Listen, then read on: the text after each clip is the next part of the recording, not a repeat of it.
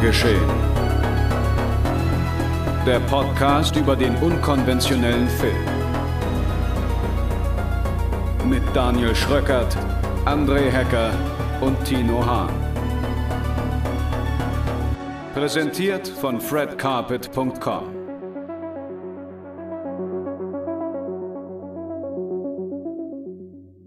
Hallihallo und herzlich willkommen zu einer neuen Ausgabe Genre geschehen. Wir sind ein Viertelhundert alt, also das heißt, wir sind in Folge 25. Und zu dieser Folge begrüße ich natürlich wie immer ganz herzlich meine beiden Mitstreiter André Hecker.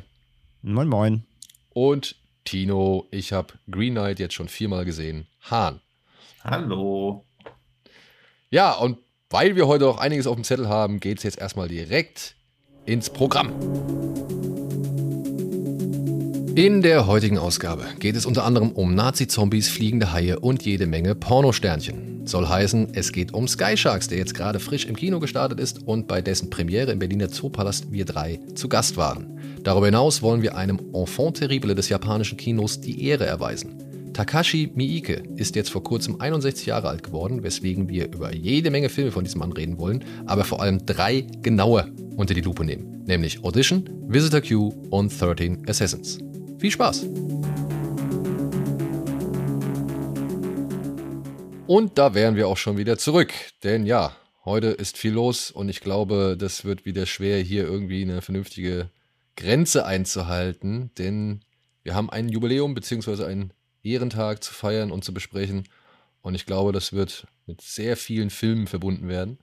Aber bevor wir auf diese zu sprechen kommen, Kommen wir mal auf etwas zu sprechen, das jetzt seit letzter Woche Donnerstag im Kino ist, ne?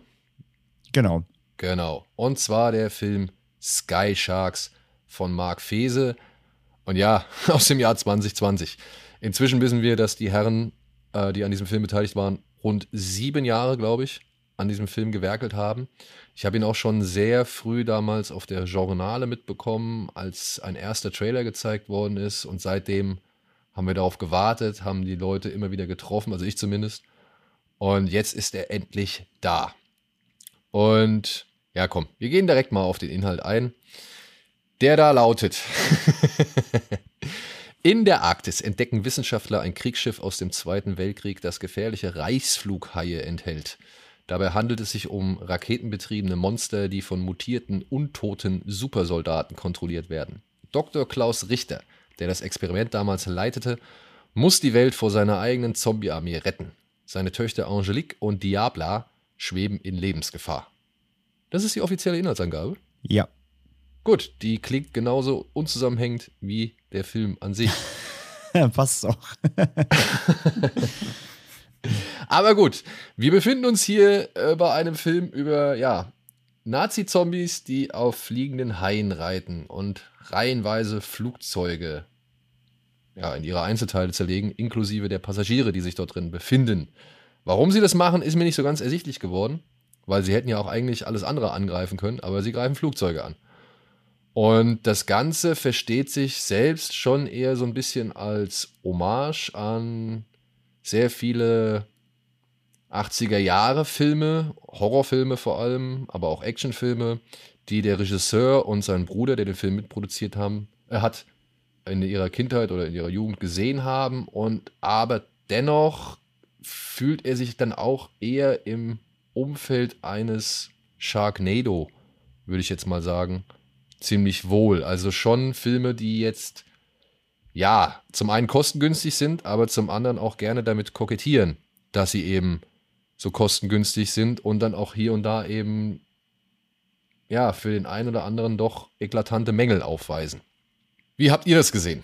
Mm, also wir haben den Film ja jetzt, äh, wir haben es ja auch auf äh, Social Media ja auch geteilt. Äh, wir konnten den ja zusammen in Berlin sehen bei der Premiere letzte Woche ähm, am Dienstag. Da haben wir unter anderem ja auch einen äh, Hörer getroffen. Äh, schöne Grüße an der Stelle, wenn du zuhörst.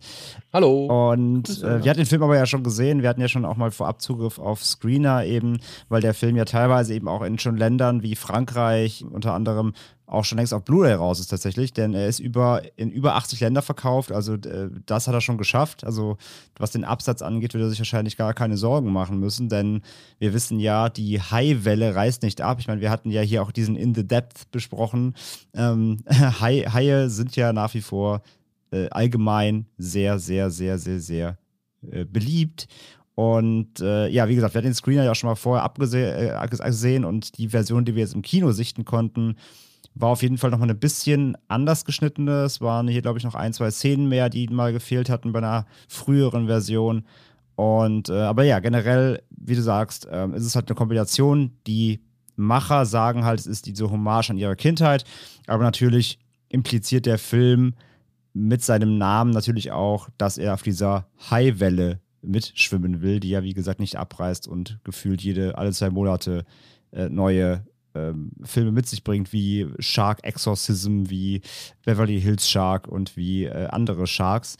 Ja, und gleichzeitig, und gleichzeitig ja. dann auch eins dieser ja, Kickstarter-Projekte ist, wie jetzt zum Beispiel ein Kung Fury oder auch ein Iron Sky 1 und 2. Also äh, ich genau. glaube, äh, das ist so die, die, das Spektrum, in, zu dem man diesen Film zählen kann. Ja, genau. Also gerade auch was Iron Sky angeht, also da steckt so ein bisschen der die Art der Herangehensweise an den, also eben auch hier wieder ein Symbol der Nazis halt wieder, wie auch in Iron Sky. Und ähm, gleichzeitig ist der Film halt von der Machart herausgetragen als, ja, er verkauft sich halt als Trash-Film. Und das bringt natürlich wieder oder wie immer auch natürlich die Definitionsfrage mit, was ist denn eigentlich wirklich Trash? Weil ich meine, es gibt halt kennen wahrscheinlich auch die meisten. Es gibt ja diese wunderbare Reihe Schläferz äh, mit und von Oliver Kalkofe über Tele 5, ja, die jeden Freitag, wenn die Staffeln gerade laufen, wie jetzt übrigens auch gerade wieder, äh, Trash-Filme zeigen. Aber das sind in der Regel ja alte Filme, eben aus den 60ern, äh, aus den 70ern, 80ern. Also eigentlich der Zeit, an die Sky Sharks laut den Phases eine Hommage sein soll. Mhm. Die aber in der Regel eben sind das Filme ja meistens, die aus der damaligen Warte heraus, als sie gemacht wurden, nicht als Trash gesehen wurden, beziehungsweise es war damals vor 40, 50 Jahren nicht die Implikation der Macher zu sagen, wir machen jetzt Trash, sondern die Implikation, wir machen jetzt einen Film, aber aufgrund des Dilettantismus und vielleicht des fehlenden Geldes und des fehlenden Könnens ist daraus ein Film entstanden, den man heute eben unter großer Belustigung als Trash wahrnimmt. Aber eben auf der umgekehrten Seite ist eben die Frage, ob sowas wie jetzt eben heute Sky Sharks der darauf getrimmt ist, quasi diesen, dieses Look and Feel dieser alten Filme, die für uns heute wie Trash wirken, zu imitieren. Ist das dann wirklich Trash, wenn du Trash forciert drehst? Also sagst, ich mache jetzt einen Scheißfilm, so oft salopp gesagt. Ist das dann quasi wirklich Trash oder ist es dann letztendlich halt nur ein billiger Film? Das ist so ein bisschen die Grundsatzfrage, die ich mir da immer stelle. Ja, zumal ja auch Trash-Filme nicht unbedingt billig sein müssen. Ne? Also wir haben ja schon genau. Wir haben ja schon, also ich würde zum Beispiel Supergirl als riesengroßen Trash bezeichnen. Ja, und der war alles andere als billig. Also beziehungsweise der war jetzt nicht wirklich kostengünstig so. Und ähm, auch andere Filme wie Cats, das ist meiner Ansicht nach, das ist ein Trash-Film, weil der wollte irgendwie was erreichen, was er nie erreicht hat und ist dabei auf irgendeine Art bizarr und unfreiwillig komisch und ja, immer mit dem, mit dem Gedanken verbunden, was zur Hölle haben die sich dabei gedacht? Und das ist halt dieses Berechnende von Sky Shark, das negiert ja schon jegliche Bemühungen, da irgendwie einen Trash-Film draus zu machen. Also es ist ja auch dieses, also entweder ist es wirklich sowas wie Cats, was relativ aktuell ist, aber ansonsten ist ja alles immer so, Komödie ist ja immer Tragödie plus Zeit. Also es muss schon ein gewisser zeitlicher Abstand da sein, damit auch sowas wie die Filme bei Schläfers überhaupt funktionieren können, weil ja auch die, die damalige Haltung, wie die Welt wahrgenommen wurde, auch jetzt inzwischen eine ganz andere ist und auch das unfreiwillig komisch wirkt. Aber bei Sky Sharks wird ja forciert, dass man so denkt, oh, das ist jetzt aber trashig. Aber dafür sehen aus meiner Sicht die Effekte größtenteils zu gut aus. Das, was wirklich trashig ist, ist meistens einfach schlecht und der Humor zündet halt auch nicht. Also ich glaube, dass es kaum was Schwierigeres gibt, als bewussten Trash zu drehen, der auch wirklich so funktioniert, weil mir würde außer Black Dynamite auch nichts einfallen, was das probiert hat und rundum funktioniert hat. Alles andere hat halt teilweise so eklatante Längen, wo man sich immer denkt, hey, ich gucke mir jetzt irgendwas an, was Trash sein soll. Warum langweilst du mich dann auch noch? Du weißt doch, dass ich deiner Handlung eh nicht folgen will, weil sie mir egal ist, deine Charaktere sind mir egal, also muss das Pacing doch auch ein ganz anderes sein. Ja, und auch das Verständnis, ne? Also ich meine, das, das, hm. das, das Verständnis der Inszenierung.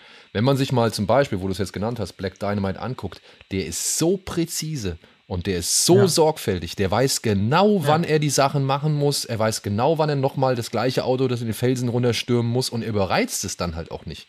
Ja? ja. Sondern der ist genau, also der ist wirklich so auf den Punkt. Also da bei, bei, Black Dynamite fällt mir eigentlich schwer zu sagen, wo es da irgendwie mal nicht so gut funktioniert, ja, weil das ist halt schon mit enormem Aufwand gemacht. Und das ist aber dann halt in erster Linie auch eine Hommage und, und Parodie auf das ganze Black Exploitation Kino. Und das ist alles andere als Trash. Das ist einfach richtig gut. Ja, und das ist halt so immer dieses Problem, dass also die, die mangelnde Liebe oder die Aufwand und das alles will ich den Skyshark-Machern auch gar nicht absprechen. Also ich glaube auch, dass sie da extrem viel Liebe und Herzblut reingesteckt haben, aber es ist halt, wie es auch bei Pornos ist, nur weil da zwei Leute gerne Sex miteinander haben, heißt es noch lange nicht, dass ich auch denke, boah, das muss ich ja unbedingt mir angucken. Also muss noch ein bisschen mehr stimmen, damit ich Bock habe, mir ein Amateur-Porno anzugucken. Ja, und es ist. Das ist halt so das große Problem. Und es ist immer so ein bisschen dieses Ausruhen auf der, ja. auf dieser, sag ich mal, ja, Zielgebung oder, oder, oder mhm. auf, auf, auf, dieser Mission, die man sagt, wir machen jetzt einen, einen modernen Trash-Film so, dann, dann ruht man sich manchmal einfach zu sehr auf eben genau dem aus. Ja, das kann ja schon schlecht sein, wir sind ja eh ein Trash-Film so. Und das sehe ich halt eben nicht so, weil die anderen Filme, die jetzt halt durch die Zeit eben zu dem Trash geworden sind, den man heute wirklich schätzen, lieben und, und äh, also schätzen und lieben kann und mit dem man auch richtig jede Menge Spaß haben kann, die waren ja trotzdem bemüht, alles richtig zu machen. Ja. Ja, ja genau. Das, ja, das ist ja das, diese schmerzhafte Scheitern. Aber ja. hier bei Sky Sharks wird ja schon gesagt, wir, wir sind nicht, also ich aus meiner Sicht sind sie natürlich schon gescheitert, wenn auch nicht auf die Art und Weise, wie sie gerne scheitern wollten, weil der Film funktioniert ja. Also ich habe mich weder geärgert, ihn gesehen zu haben, ich habe mich auch nicht übermäßig gelangweilt, ich war teilweise sogar positiv überrascht, wie handwerklich kompetent er wirkte, was aber natürlich in gewisser Weise auch wieder ein Bärendienst dafür ist, was er eigentlich sein wollte, weil auch sowas wie die Michaela Schäfer-Szene mit diesem Frosch-Videospiel, das ist natürlich ganz witzig, aber es ist halt auch nicht abgefahren genug. Also es ist halt so, nichts Halbes und nichts Ganzes. Es ist halt genau so, wie man sich was vorstellt, wenn fünf Leute sich eine Viertelstunde abends darüber unterhalten, was man denn mal abgefahren ist, Absurdes machen könnte. Ja. Also das ist so die kreative Schöpfungshöhe. Ist schon zu kalkuliert vielleicht auch einfach. Ja. Es, wirkt, es wirkt halt genau darauf kalkuliert, was sie wollten. Und das größte Problem hast du eigentlich schon angesprochen, eben auch, er ist halt nicht lustig leider. Weil das sagen wir, ja. hast, du, hast du ja auch immer wieder schon mal zitiert, wenn es um Sachen mit Comedy-Anteil ging, dass Comedy eines der schwersten Dinge ist, die man drehen kann, weil du halt ein unfassbares Timing brauchst und ein gutes Comedy-Writing mhm. einfach. Und das hat Sky Sharks halt leider nicht. Das ist genau das gleiche Problem, eben, wir waren schon beim Titel, wie bei Iron Sky 2 vor allem. Ja, den ersten, ja, den ersten kann ich noch unter also der ist noch ganz okay. So. Und der war auch, schon langweilig. Und der ne? war auch schon nicht der Beste. So. Aber der zweite Iron Sky, der ist so schlecht. Und das liegt auch größtenteils daran, weil sie überhaupt kein, also wirklich, wenn das Gespür für, für Humor irgendwie in der Mitte ist, sind sie halt irgendwo am Mond. Also, und das gleiche war wirklich bei, bei Sky Sharks halt auch das Problem. Es gibt keine wirklichen guten Gags. Der hat gar kein Timing für irgendwas. Ähm, und dann auch so Sachen, das, ist, das fand ich halt super spannend. Und allein dafür fand ich, hat es auch gelohnt, dass wir zusammen wirklich mal im Kino saßen, die es nochmal gesehen haben, auf der Premiere, wo ja nicht nur auch geladene Gäste wie jetzt wir da waren, sondern da war auch Publikum. Man konnte auch Karten eben erwerben. Also da waren im Grunde auch Fans so. Und ich fand es total mhm. überraschend, mh, weil das ist auch wieder, das gehört auch zu diesem Punkt Kalkulation und drauf ausruhen so ein bisschen. Er spielt ja einfach mit sehr vielen Cameos, ne? Sie haben ja wirklich viele Leute drin, was auch teilweise sehr, sehr cool ist, wen sie so haben. Aber ich muss ja sagen, das haben wir dann im Kino gemerkt, ähm, auf wie viele von den Cameos so wirklich reagiert wurde. Ja, also man hat halt hier drin Tony Todd, der halt der Candyman ist, der, der halt auch gerade jetzt im neuen Candyman wieder in, im Kino ist. Und also den kennt man ja auch gerade im Genre einfach als der auftauchte, da gab es, da gab es kein Oh im, im Saal oder so, ne? Oder irgendwie irgendeine Reaktion. Da ist eine Amanda Beers drin, ja, hier, schreckliche Familie. Ähm, äh, keine Reaktion quasi. Es hat mich sehr gewundert teilweise. Also, ich glaube, die Kalkulation, die auf Seiten der Macher ist so, oh, wir packen diese Leute rein die kommen bei unserem Zielpublikum bestimmt super an. Und das, das ist total der coole Moment, für die auftauchen. Der hat zumindest jetzt auf der Premiere irgendwie ähm, meiner Meinung nach nicht funktioniert. Und das fand ich schon irgendwie ja. überraschend, so ähm, auf der einen Seite. Auf der anderen Seite sieht man dann eben, dann, dass die Kalkulation halt vielleicht einfach nicht funktioniert hat. Ja, oder dass halt in diesen sieben Jahren, seitdem der Film gedreht wird, vielleicht auch zu Tode geritten wurde und immer wieder erwähnt wurde, hey, Tony Todd spielt mit, aber selbst dann hätte ich auch erwartet, dass die Reaktion höher ist. Bloß bei mir kommt noch dazu, dass ich manche Cameos auch gar nicht bekannt, äh, gerafft habe. Also ich glaube, es liegt an mir, dass ich dachte, dass Eva Habermann eine Doppelrolle spielt, dass dieser weibliche Obernazi-Zombie nicht China, also ist ja China White, das habe ich überhaupt nicht erkannt. Ja. Dass der Typ mit dem, der das Sechser, dass das Conny Dax ist, habe ich nicht erkannt. Und auch da denke ich mir, okay, wen sollen denn so Cameos wirklich abholen? Also wer ist denn eine Zielgruppe? Das sind ja Leute 50 plus, was auch wieder völlig legitim ist. Jetzt konnte jetzt keiner sehen, aber von euch da draußen, aber Daniel winkt gerade. also ich habe sie alle erkannt, ja. aber ich hatte auch alle beruflich mit denen zu tun. Ja, beruflich. Ja, wurscht. ist so.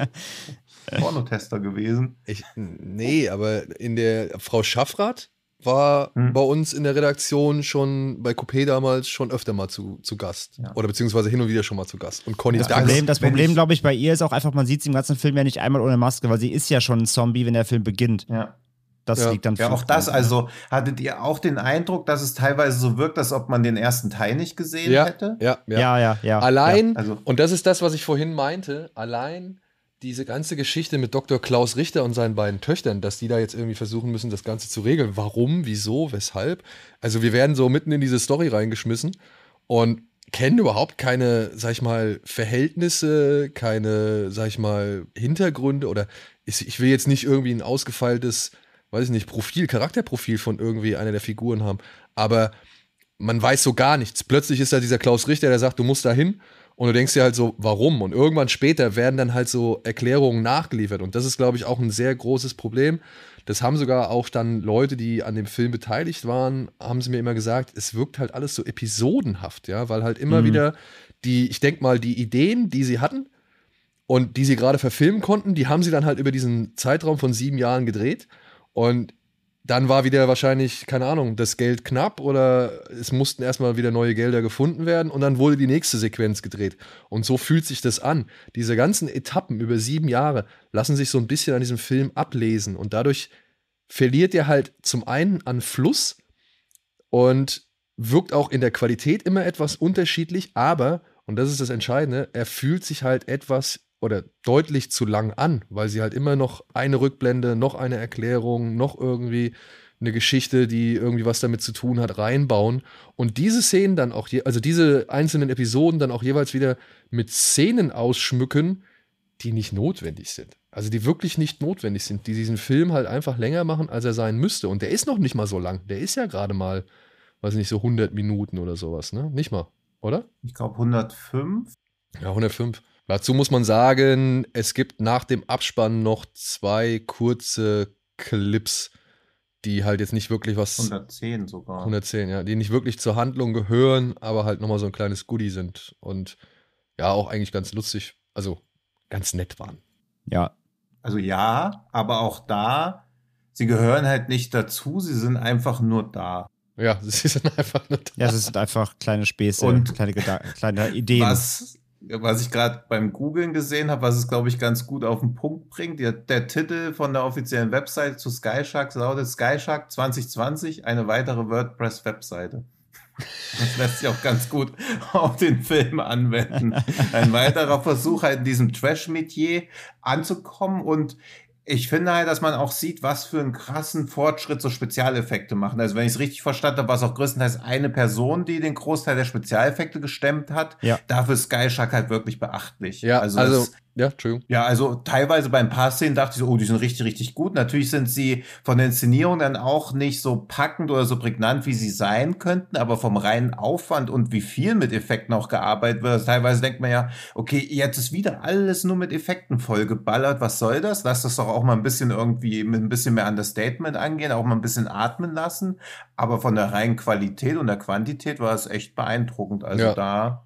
Ja, also Allein wenn man sich da mal gerade ja, ja. wollte ich gerade sagen, die Haie. Also wenn man sich da mal wirklich Produktionen anguckt, wie diese ganzen Sci-Fi-Sachen, ja, also ein Deep Blue Sea 2 oder halt wirklich diese Asylum-Sachen, dann wenn du wirklich ganz runtergehen willst.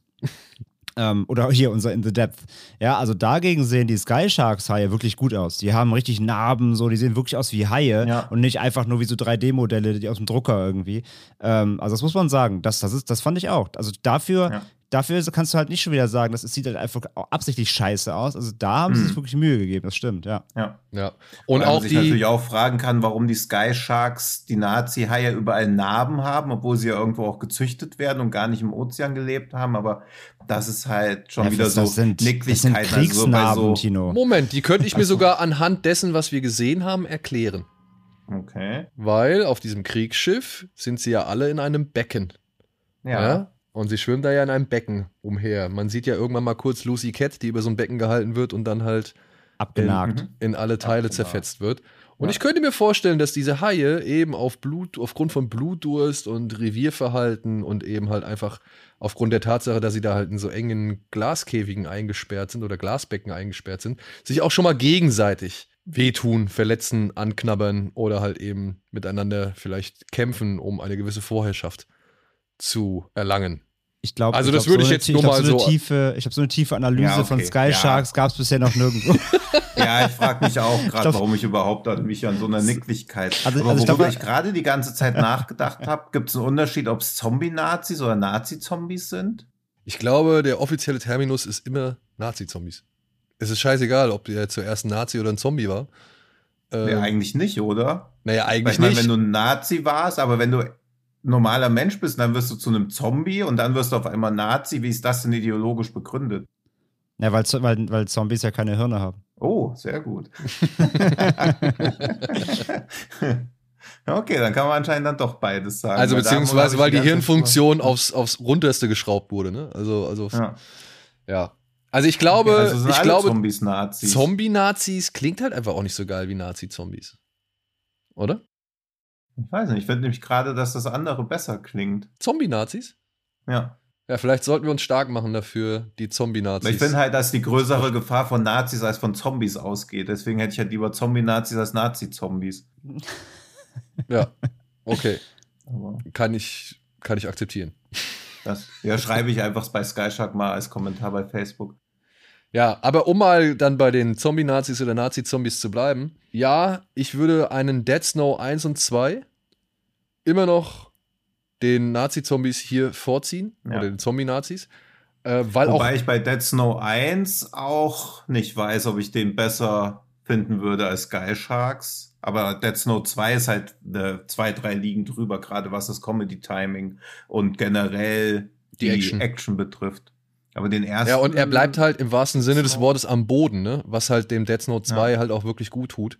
Und er übertreibt es halt nicht. Also ich habe mich halt gefragt, warum die Phases wirklich so groß gedacht haben. Ja, ich meine, ja klar, es ist cool, aber dieser ganze andere Kram, ne, du fährst dann noch in den Polarkreis oder in die Antarktis und findest dann noch dieses Wrack von dem Schiff und dann musst du noch mal nach Vietnam gehen, wo noch Panzer aufgefahren werden und dann gehst du noch mal zurück in den Zweiten Weltkrieg, wo dann Göring noch auftaucht und irgendwelche Ja. Schlachten zu sehen sind und ich habe mich halt nur gefragt, ja, kein Wunder, da, also beziehungsweise ich habe mir halt nur gedacht, ja, kein Wunder, dass ihr irgendwie immer wieder Geldprobleme hattet, weil ihr macht halt auch echt verdammt viel. So, das soll jetzt nicht negativ klingen, so, sondern das ist ja ehrenwert. Und wenn man mal so ein paar Drehberichte und alle möglichen Erzählungen sich da angehört hat, haben die ja irgendwie den Zweiten Weltkrieg oder nee, Vietnam haben sie ja in Braunschweig dargestellt, beziehungsweise haben sie nach Braunschweig geholt und haben das da irgendwie alles versucht äh, zu realisieren. Das ist ein toller Aufwand und, und wirklich, aber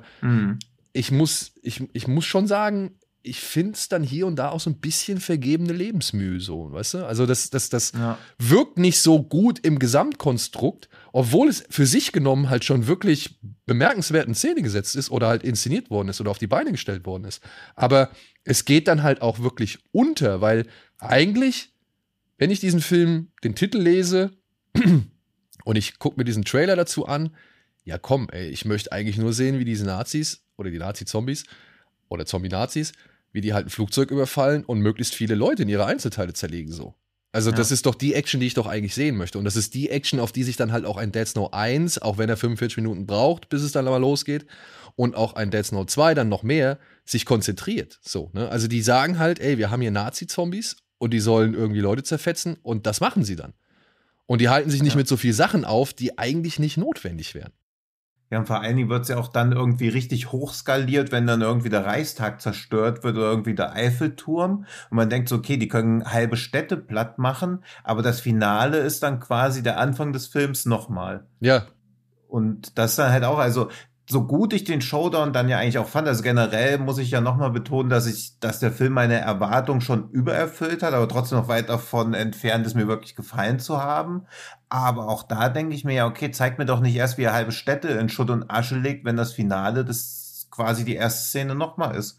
Und ja auch gar nicht klar wird, warum sie sich dann an so Kleinkram wie so Flugzeugen weiterhin irgendwie abarbeiten. Ja, das meine ich. Ja, und vor allem, dass überhaupt, also die, die Flugzeuge, also die Flughäfen werden ja stillgelegt, damit keine, ja. damit keine Flugzeuge mehr abheben können und quasi dann eben äh, als Angriffsziel fungieren. Und dann gibt es ja sogar noch einen eigenen Pl Unterplot, wo wie sie dafür sorgen, dass wieder eben durch einen Trick wieder ein Flugzeug äh, äh, starten darf, um dann als Lockmittel zu fungieren. Also das ist ja sogar ein eigener Plot noch. Und davor ja. siehst du eben, wie gesagt, diesen, diesen Live-Schalten mit Tony Todd und Amanda Beers, die ja irgendwie hier die ähm, Oberhäupter der Staaten darstellen sollen.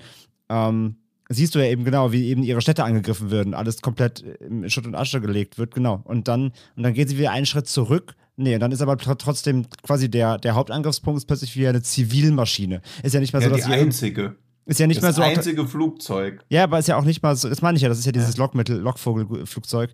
Aber ja, gut, ja, aber wie dumm sind denn dann auch wieder, also. Ja, natürlich. Film ist ja auch nur so gut, wie ja. intelligent der Bösewicht ist. Da ist ein einziges Flugzeug auf der ganzen Welt und alle fahren, fliegen dahin. Alle. Damit ja, ja, man genau. sie auf einmal vernichten kann. Das, das, mein, das meine ich ja. Ja, mit einer Waffe, die vorher auch kein einziges Mal eingeführt wird und einfach da ist. Ja. Und die aber auch so lange rausgezögert wird bis kurz vor Ende, obwohl man damit auch viel früher schon alles hätte erledigen können. Ja, ja aber Tino, jetzt erwartest du schon wieder ein stringentes Drehbuch. Das ist nicht ja, okay, das, also das ist auch was, was ich am Pacific Rim genauso anlegen kann, das stimmt. aber ja, aber also. da, ja, genau, da hast du es nämlich. Ja. Du kannst nämlich tatsächlich dann schon Sachen, die man halt äh, hier Sky Sharks vorwirft, die kannst du halt auch den großen Blockbustern oder irgendwie den größeren Filmen irgendwie vorwerfen. Und, ja, ich auch. ja genau. und ja, und dann kommt aber wieder halt eben wahrscheinlich die Sache oder die, die, ich will jetzt nicht sagen Ausrede, aber das Argument, naja, ist halt ein Trashfilm. Ja, also mhm. da muss es nicht alles oder darfst nicht alles so genau nehmen, da musst du irgendwie 5 Grad sein lassen oder weiß ich nicht, 77,734 Periode hoch 10. Aber mhm. naja, muss es denn wirklich alles so viel sein?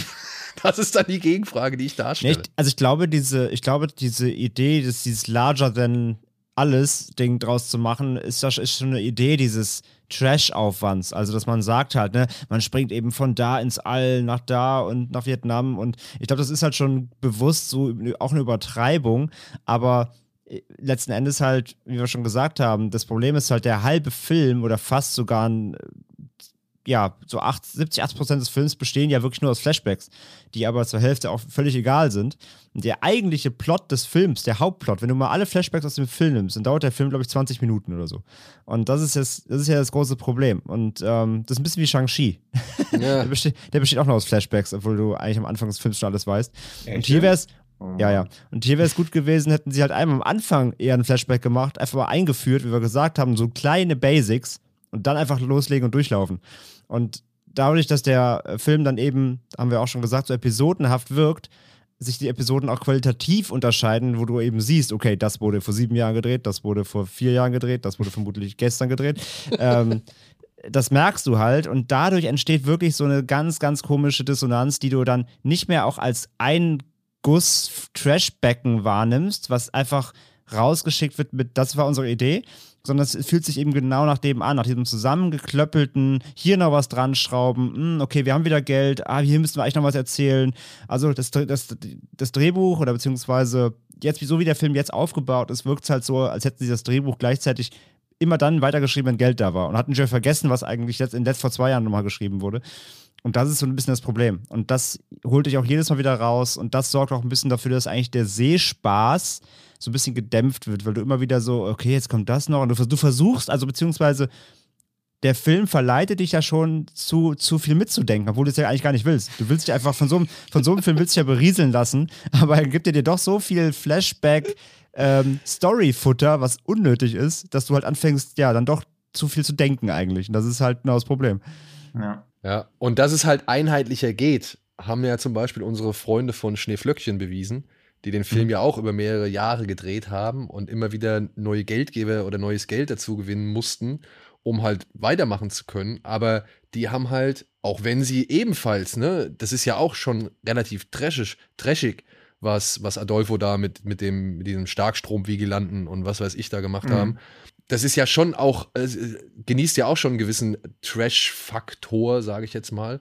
Aber es sieht halt deutlich einheitlicher und besser und, und es wirkt auch im Gesamten einfach viel zusammenhängender. Aus einem ein Film ist aus dem Guss, genau. Ja, genau. Als ja, es muss halt souverän wirken, ja. Ja.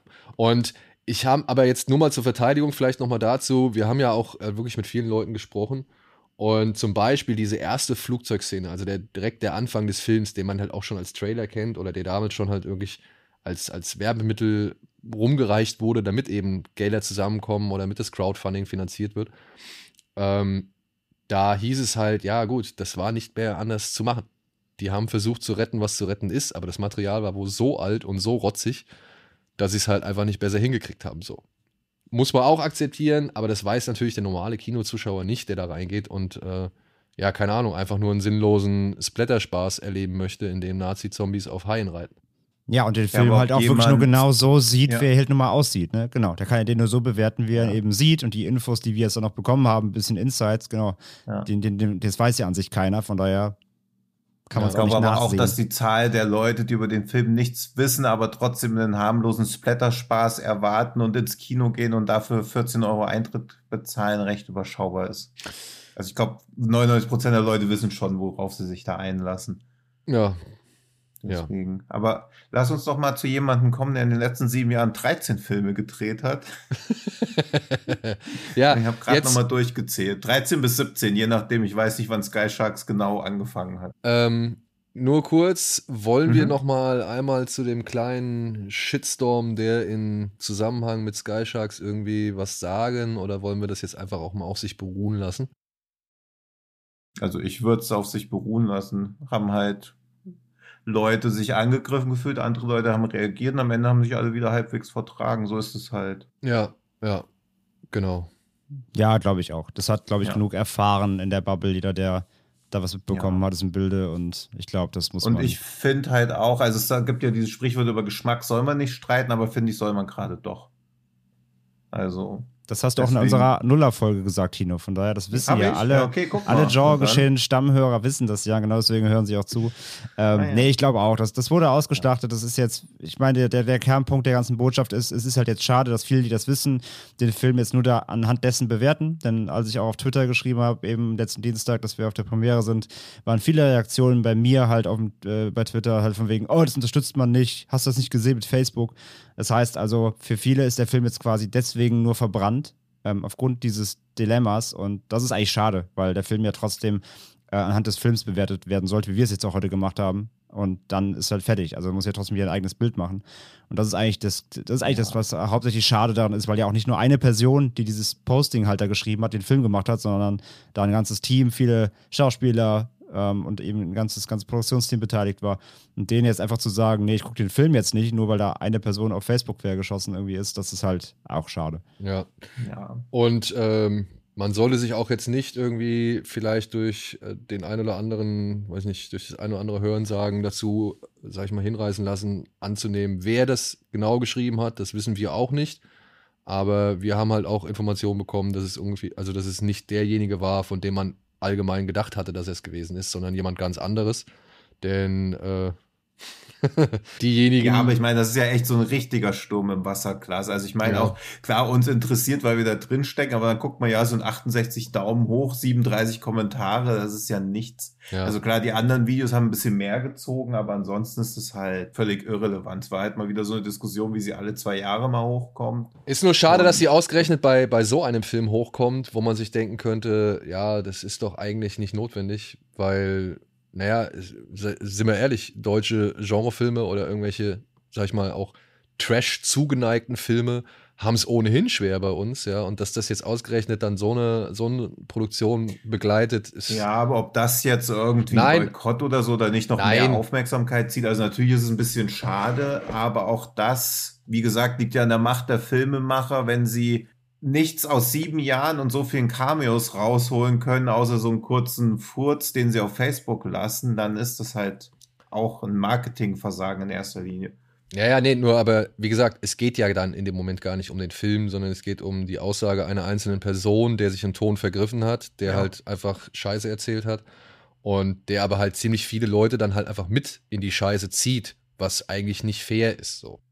Ja, aber auch wenn man da aus den letzten fünf Jahren, wo so viele Filmstarts schon von irgendwas verhagelt wurden, weil einer der Beteiligten kurz vorher irgendeinen Scheiß gebaut hat, Ja, okay. da hält man halt einfach die Füße flach. Also, Ja. also bring deinen Film doch erstmal ins Kino, hab einen Achtungserfolg und sag dann ja alle, die ihn scheiße fanden, hier 20.000 Besucher, es lief für uns gut. Weil wenn der Film jetzt floppt, kann man es natürlich auch darüber schreiben, aber da überschätzt man auch massiv wieder den Einfluss, den man da hat. Weil Ja, wenn man da so viel Einfluss hätte, hätten Suspiria auch mehr Leute im Kino geguckt. Immerhin haben wir ihn bei Kino Plus erwähnt. mehrfach.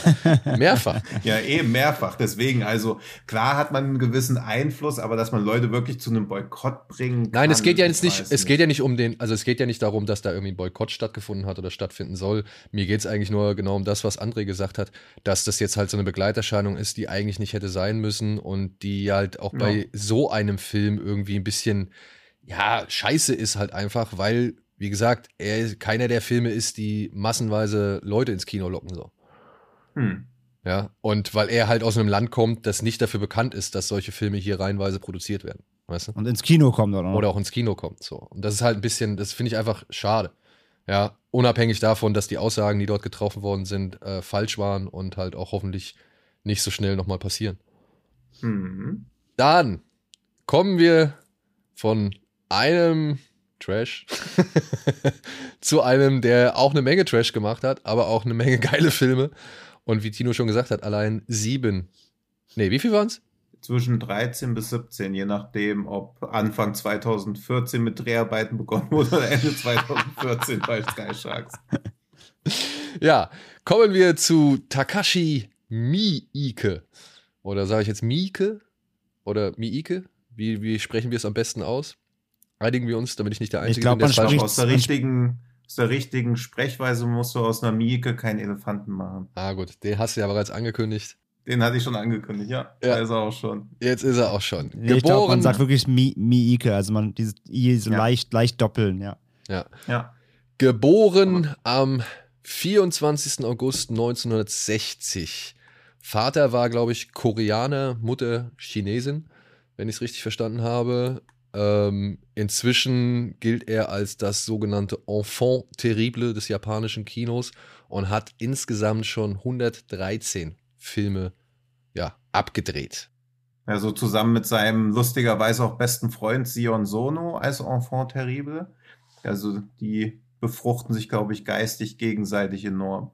Ja, gut, das glaube ich auch. Und die drehen ja auch beide relativ schnell und äh, ähnlich digital öfter mal. Ne? Mhm. Das kommt ja auch Ja. hier dazu. Ja, wir haben uns dazu entschlossen, heute mal diesem Mann ein bisschen die Ehre zu erweisen und seinen Geburtstag dann halt auch ein bisschen zu zelebrieren in Form von, ja, drei, wie soll man sagen, Lieblingen, die wir uns von ihm ausgesucht haben. Wir werden natürlich nicht die ganze Filmografie hier irgendwie abarbeiten. Dafür ist es einfach zu viel, was der Mann gemacht hat. Und dafür gibt es auch zu viele Filme dabei, ja, die nicht unbedingt der Rede wert wären oder nur etwas weniger der Rede wert wären, meiner Ansicht nach. Und jeder von uns hat jetzt so fünf Filme zusammengetragen, von denen wir einen näher beleuchten wollen und dann halt die anderen vier nur noch mal so nennen als eben Honorable Mentions. Top 5, beziehungsweise das sind so die Werke, die uns von diesem Mann am meisten begeistern. Fehlt mir noch irgendwas? Muss ich noch irgendwas zur Geschichte von ihm sagen? Wenn man sich das Werk von Takashi Miike, Miike anschaut, dann stellt man fest, dass das Thema Yakuza bei ihm schon einen äh, ziemlich großen Platz einnimmt. Denn das hat halt wirklich alles mit seiner Geburtsstadt beziehungsweise mit seinem Heimatstadt Yao zu tun. Ein Ort, der von vielen Gastarbeitern und aber auch eben Yakuza geprägt war. Und er wohl halt schon in seiner Kindheit mit Kindern zu tun hatten, die halt eben, deren Eltern halt eben Yakuza waren und die halt wirklich so eine Art Parallelgesellschaft innerhalb von Japan gegründet haben mit eigener Sprache, eigenem Verhaltenskodex und natürlich jeder Menge Verbrechen und Gewalt, aber halt auch jede Menge Business. Und das ist so etwas, was sein Werk wirklich stark geprägt hat und was auch immer wieder auftaucht. Kurioserweise in den drei Filmen, die wir jetzt hier besprechen, eben nicht so, ne? Oder? Mm, Nee, ich glaube, wir haben Nee. jetzt, glaube ich, die, diese, diese Yakuza-Kern haben wir so ein bisschen außen vor gelassen. Das wären dann doch andere Filme, ja. Genau. Ja, weil mich das auch, also ich fand das früher spannender. Inzwischen ermüdet mich dieses Yakuza-Thema halt schon sehr eigentlich. Also ich wusste auch nicht, wann ich Gibt es das halt sehr viel zu einfach, ne? Allgemein, nur habe. von ihm ja. halt, ja. Ja. Ja, und Zumal- auch Takeshi Kitano wühlt sich da ja noch durch und hat dann halt immer eher so die ruhigeren Yakuza-Filme. Also ich glaube, da ist mein Bedarf, also generell auch Mafia. Ich bin irgendwie mit organisierter Kriminalität zumindest in meiner Freizeit durch. und er hat ja dann auch noch mal, glaube ich, ich, wenn ich das richtig in Erinnerung habe, war es ihm ja wohl ein großes Anliegen, ähm, einen richtigen Klassiker noch mal neu aufgelegt. Das war dieser Graveyard of Honor. Ne? Das galt ja mal Mhm. als äh, großer Samurai, äh, Yakuza, was ich, also als, als, als der, einer der Filme zum Thema Yakuza in Japan. Und davon hat Mieke nochmal eine Neuauflage gemacht. Den ich aber, muss ich ehrlich sagen, nicht ganz so spannend fand. Also, das wäre einer der Filme, die mich nicht ganz so erreicht haben, weil Hm. er dann doch ein bisschen, und das ist auch so ein Ding bei Mieke, dann auch sich schon mal hier und da streckt oder irgendwelche Inhalte bietet, die nicht ganz so mitreißend sind, die nicht ganz so gut aufgehen oder funktionieren. Ja.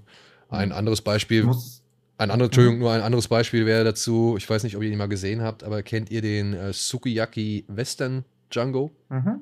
Ja. Ja. Nie gesehen leider, aber äh, ja. Ist halt ein Film, würde ich vorsichtig empfehlen. Vor allem äh, dürfte der eine oder andere Tarantino-Fan, wenn er denn noch nie was davon gehört hat, vielleicht auch äh, daran interessiert sein, denn der hat da nämlich gleich ein, zwei Gastauftritte, beziehungsweise spielt dort eine Nebenrolle. Aber auch das ist ein Film, der auf der einen Seite ja wirklich geile Action und kreativ gemachte Action-Szenen bietet, aber auf der anderen Seite auch wirklich einen unglaublichen Leerlauf zwischendurch aufweist. So, ne? Also das ist, das sind dann halt wieder Labereien und abstruse Dialoge und Erklärungen und vielleicht auch einfach nur irgendwelche Abläufe, die nicht wirklich ja, Schwung reinbringen oder irgendwas ansonsten zur Handlung beitragen. Also das wäre für mich auch so ein Paradebeispiel, wo Mieke all sein Können an den Tag legt, aber auch eben all das, was ihm manchmal halt schon irgendwie nicht so gut gelingt, beziehungsweise so ein bisschen ihm anheftet oder anhaftet.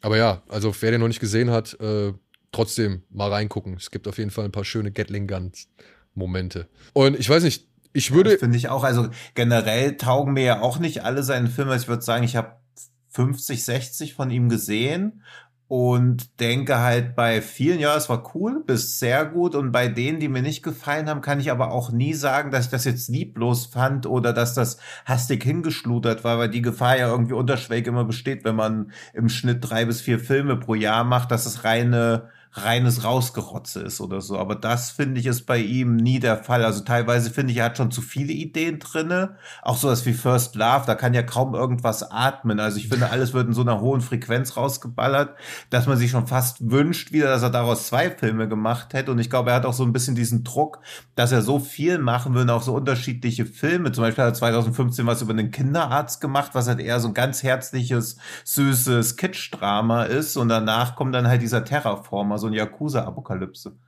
Also über mangelnde Abwechslung kann er, sich, glaube ich, nicht beklagen bei der Arbeit, man als Zuschauer auch nicht. Ob- Aber wenn ein Film von ihm nicht funktioniert, ist es halt immerhin noch was, wo man sagt, ja, hat für mich inhaltlich nicht funktioniert, aber man denkt nie, ja, okay, das war jetzt auch langweilig und lieblos. Oh, ich Mhm, weiß ja. nicht. So den einen oder anderen, ich weiß nicht. Also sowas wie zum Beispiel The Call, den fand ich so erschreckend Was? unmiike. Ja, Äh, meinst du den One Missed Call oder welches ist es? oh, heißt, ich, heißt der One Missed Ja. Call auf Deutsch? Ich glaube, One Ja, Missed Call, glaube ich, auf, im Ja. Westen zumindest. Ja. Das mit dem Handy, äh, die, die, die Handy. Ja, ja. ja. ja. ja. Okay. Ähm, Ah, den habe ich in meinen Top 5 drin, ohne zu viel zu verraten. echt? Der ist doch mega. Das ist einer der Höhepunkte des J-Horrors. Oh, ich fand den so stunny. Ja, aber Nee. vielleicht habe ich ihn auch zu spät gesehen. Kann vielleicht auch sein. Der war doch gar nicht Stanni.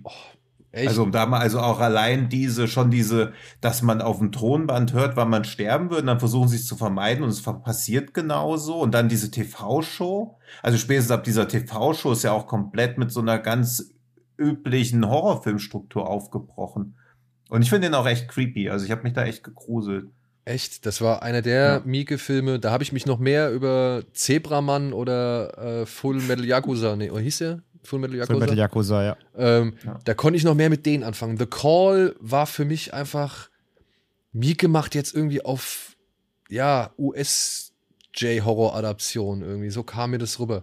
Und ähm, Natürlich kam der im Zuge ja auch von den The Grudges dann und so. Äh, Ja. gar keine Frage. Er bedient natürlich schon die, die Tropes.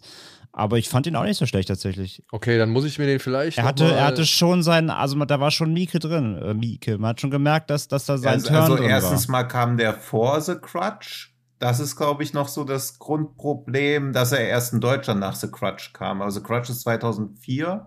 Also zumindest das Remake, das Original war 2002. Und Das, The ich, meinte, ich, meinte 2000 jetzt, ich meinte jetzt das Original. Also das, Ja, also, ja, aber das beziehungsweise das 2002. japanische. Das, also Es Ja. gab ja zwei japanische. Es gibt ja das japanische Original, das japanische Ja. Remake und er kam genau. Genau. nach dem japanischen Remake, genau. Ja, ja, aber da sind ja noch keine Tropes. Das ist ja gerade mal ein Jahr her. Also das glaube ich nicht. Aber er kam halt drei Jahre später erst in Deutschland raus. Genau. Also das kann halt sein. Und da habe ich ihn halt erst gesehen. Und so. ähm, ich habe den auch damals sogar im Kino gesehen. Und das war halt, wo dann so mein J-Horror-Hunger mittlerweile echt ja mehr als gestillt war. Beziehungsweise wo ich eigentlich schon übersatt war davon. Und da konnte mir The Call leider nichts, nichts bieten, was ich sage, oder von dem ich gesagt habe, ey, ja, geil. Ich weiß noch, da war diese Szene an dem Aufzug, die fand ich noch ganz cool. Aber that's it. An viel mehr, viel mehr ist mir da nicht so hängen geblieben. Aber Ja, und auch diese Geräusche und der Klingel. Ich hatte den Klingelton noch jahrelang als polyphonen Klingelton auf meinem Handy. Ey, vielleicht trübt mich meine Erinnerung, vielleicht ist meine Erinnerung da vielleicht nicht die allerbeste. Und ich werde mir den nochmal reden. Ich, ich, ich gucke Ja. mir nochmal an. Dann, ja, dann guck den jetzt mal und dann komm wieder. Wir reden so lange über 13 Assassins. Okay, mach mal. Was kannst du denn über 13 Assassins sagen? Äh, dass ich den gut fand, aber da würde ich halt schon wieder sagen, dass das kein typischer Mieke ist. Genau, und deswegen habe ich den ausgewählt. Das dachte ich mir, du Fuchs. Ja. Sag doch mal, worum es geht. Worum geht es? In Weil im ersten Satz kommt schon gleich einer meiner Lieblingstricks vor, wenn irgendwelche DVD-Labels einen Film gut verkaufen wollen. du meinst, Lord Narizugu ist ein perverser Sadist? Ja, nur Sadist. Also man kennt es ja auch ganz oft, dass Sadisten so ganz normale, nette Typen sind, aber ein perverser Sadist, uiuiui, da muss man sich in Acht nehmen. Ja. Ja, und Ja. dieser Lord Narizugo ähm, tötet, foltert und vergewaltigt seine un unschuldigen Untertanen aus reinem Vergnügen. Leider ist der dekadente Adlige der Halbbruder des Shogun, was ihn unantastbar macht und ihm eine Stimme im Rat verschaffen wird. Sir Doi, der weise und loyale Ratgeber des Shogun, nimmt es auf sich, das Problem zu lösen. Nur äh, Lord Narizugu muss sterben. Doi beauftragt den ehrenwerten Samurai Shinseamon, damit den von einer zahlreichen Leibgabe beschützten Lord zu töten. Und dieser Shinzaemon sammelt jetzt halt zwölf weitere Samurai um sich rum. Alle eher so, ja, Typ Ronin, Typ eben verstoßen, Typ nicht so gern gesehen, Typ in Ungnade gefallen. Und die versuchen halt in einem kleinen Dorf diesen Lord Narizugu Zugu, äh, mit seiner Leibgarde zu erledigen. Und ja, das erinnert natürlich stark an Sieben Samurai oder die glorreichen Sieben und so weiter und so fort. Ist aber auch eine wirklich alte japanische Geschichte, die schon auch mehrfach verfilmt worden ist, oder zumindest einmal schon vorher, bevor Miike das gemacht hat, Miike das gemacht hat. Und der hat halt im Jahr 2010 dann mal eine Neuauflage davon gemacht. Und ich war halt wirklich gespannt, wie es ist, wenn Mieke sich an so eine klassische Geschichte wagt und war dann wirklich überrascht, wie straight und ruhig und eben untypisch dieser Film ist, ja, dass der halt wirklich klassisches Samurai-Kino eigentlich ist, natürlich mit gewissen moderneren Untertönen, aber im Kern Männer, die den Weg bis zum Ende gehen und halt für die Ehre sich aufopfern, um eben einen wirklich noch schlimmeren Menschen zur Strecke zu bringen. Und das wurde sowohl inszenatorisch sowas von schick und stilsicher in Szene gesetzt, mal abgesehen von einer Horde wilder Kühe, die brennend durch das Dorf laufen. Die sahen dann doch ein bisschen, oder das Feuer auf diesen Kühen sah halt dann doch ein bisschen zu digital aus und zu, ja, zu sehr nach Trick. Aber ansonsten, also wirklich fand ich das beeindruckend inszeniert. Von den Bildern her, von den Schwertkämpfen her, von den einzelnen Situationen, die in diesem ewig langen Endkampf irgendwann entstehen. Und gleichzeitig muss ich sagen, fand ich aber auch sowohl die Figuren, diese 13 Attentäter, ähm, immer wieder sympathisch und lustig und bin mit denen mitgegangen und ich fand, das waren gute Schauspieler, die er da gecastet hat und die das halt auch richtig verkörpert haben. Und hinzu kommt dann aber immer noch mal so einer dieser Außenstehende. Es gibt da in diesem Film eine Figur, ich weiß jetzt nicht mehr genau, wie er heißt, der ist ein, wie soll man sagen, so ein richtiger Zyniker, der diesen zwölf anderen Samurai, die alle noch irgendwie voll eingenommen sind von Ehre und dem Kodex und dem Weg des Samurai, also von der, von der, von der Aufgabe, die sie halt wirklich bis zum Tod erfüllen müssen. Der ist da so ein bisschen von ab, der steht abseits dessen und macht auch diese zwölf anderen Leute immer wieder ja lächerlich, indem er halt sagt, was seid ihr eigentlich für Idioten, dass ihr glaubt, dass es irgendeinen Sinn hat, eure Ehre oder euer, euer Auftrag hier oder sonst irgendwas.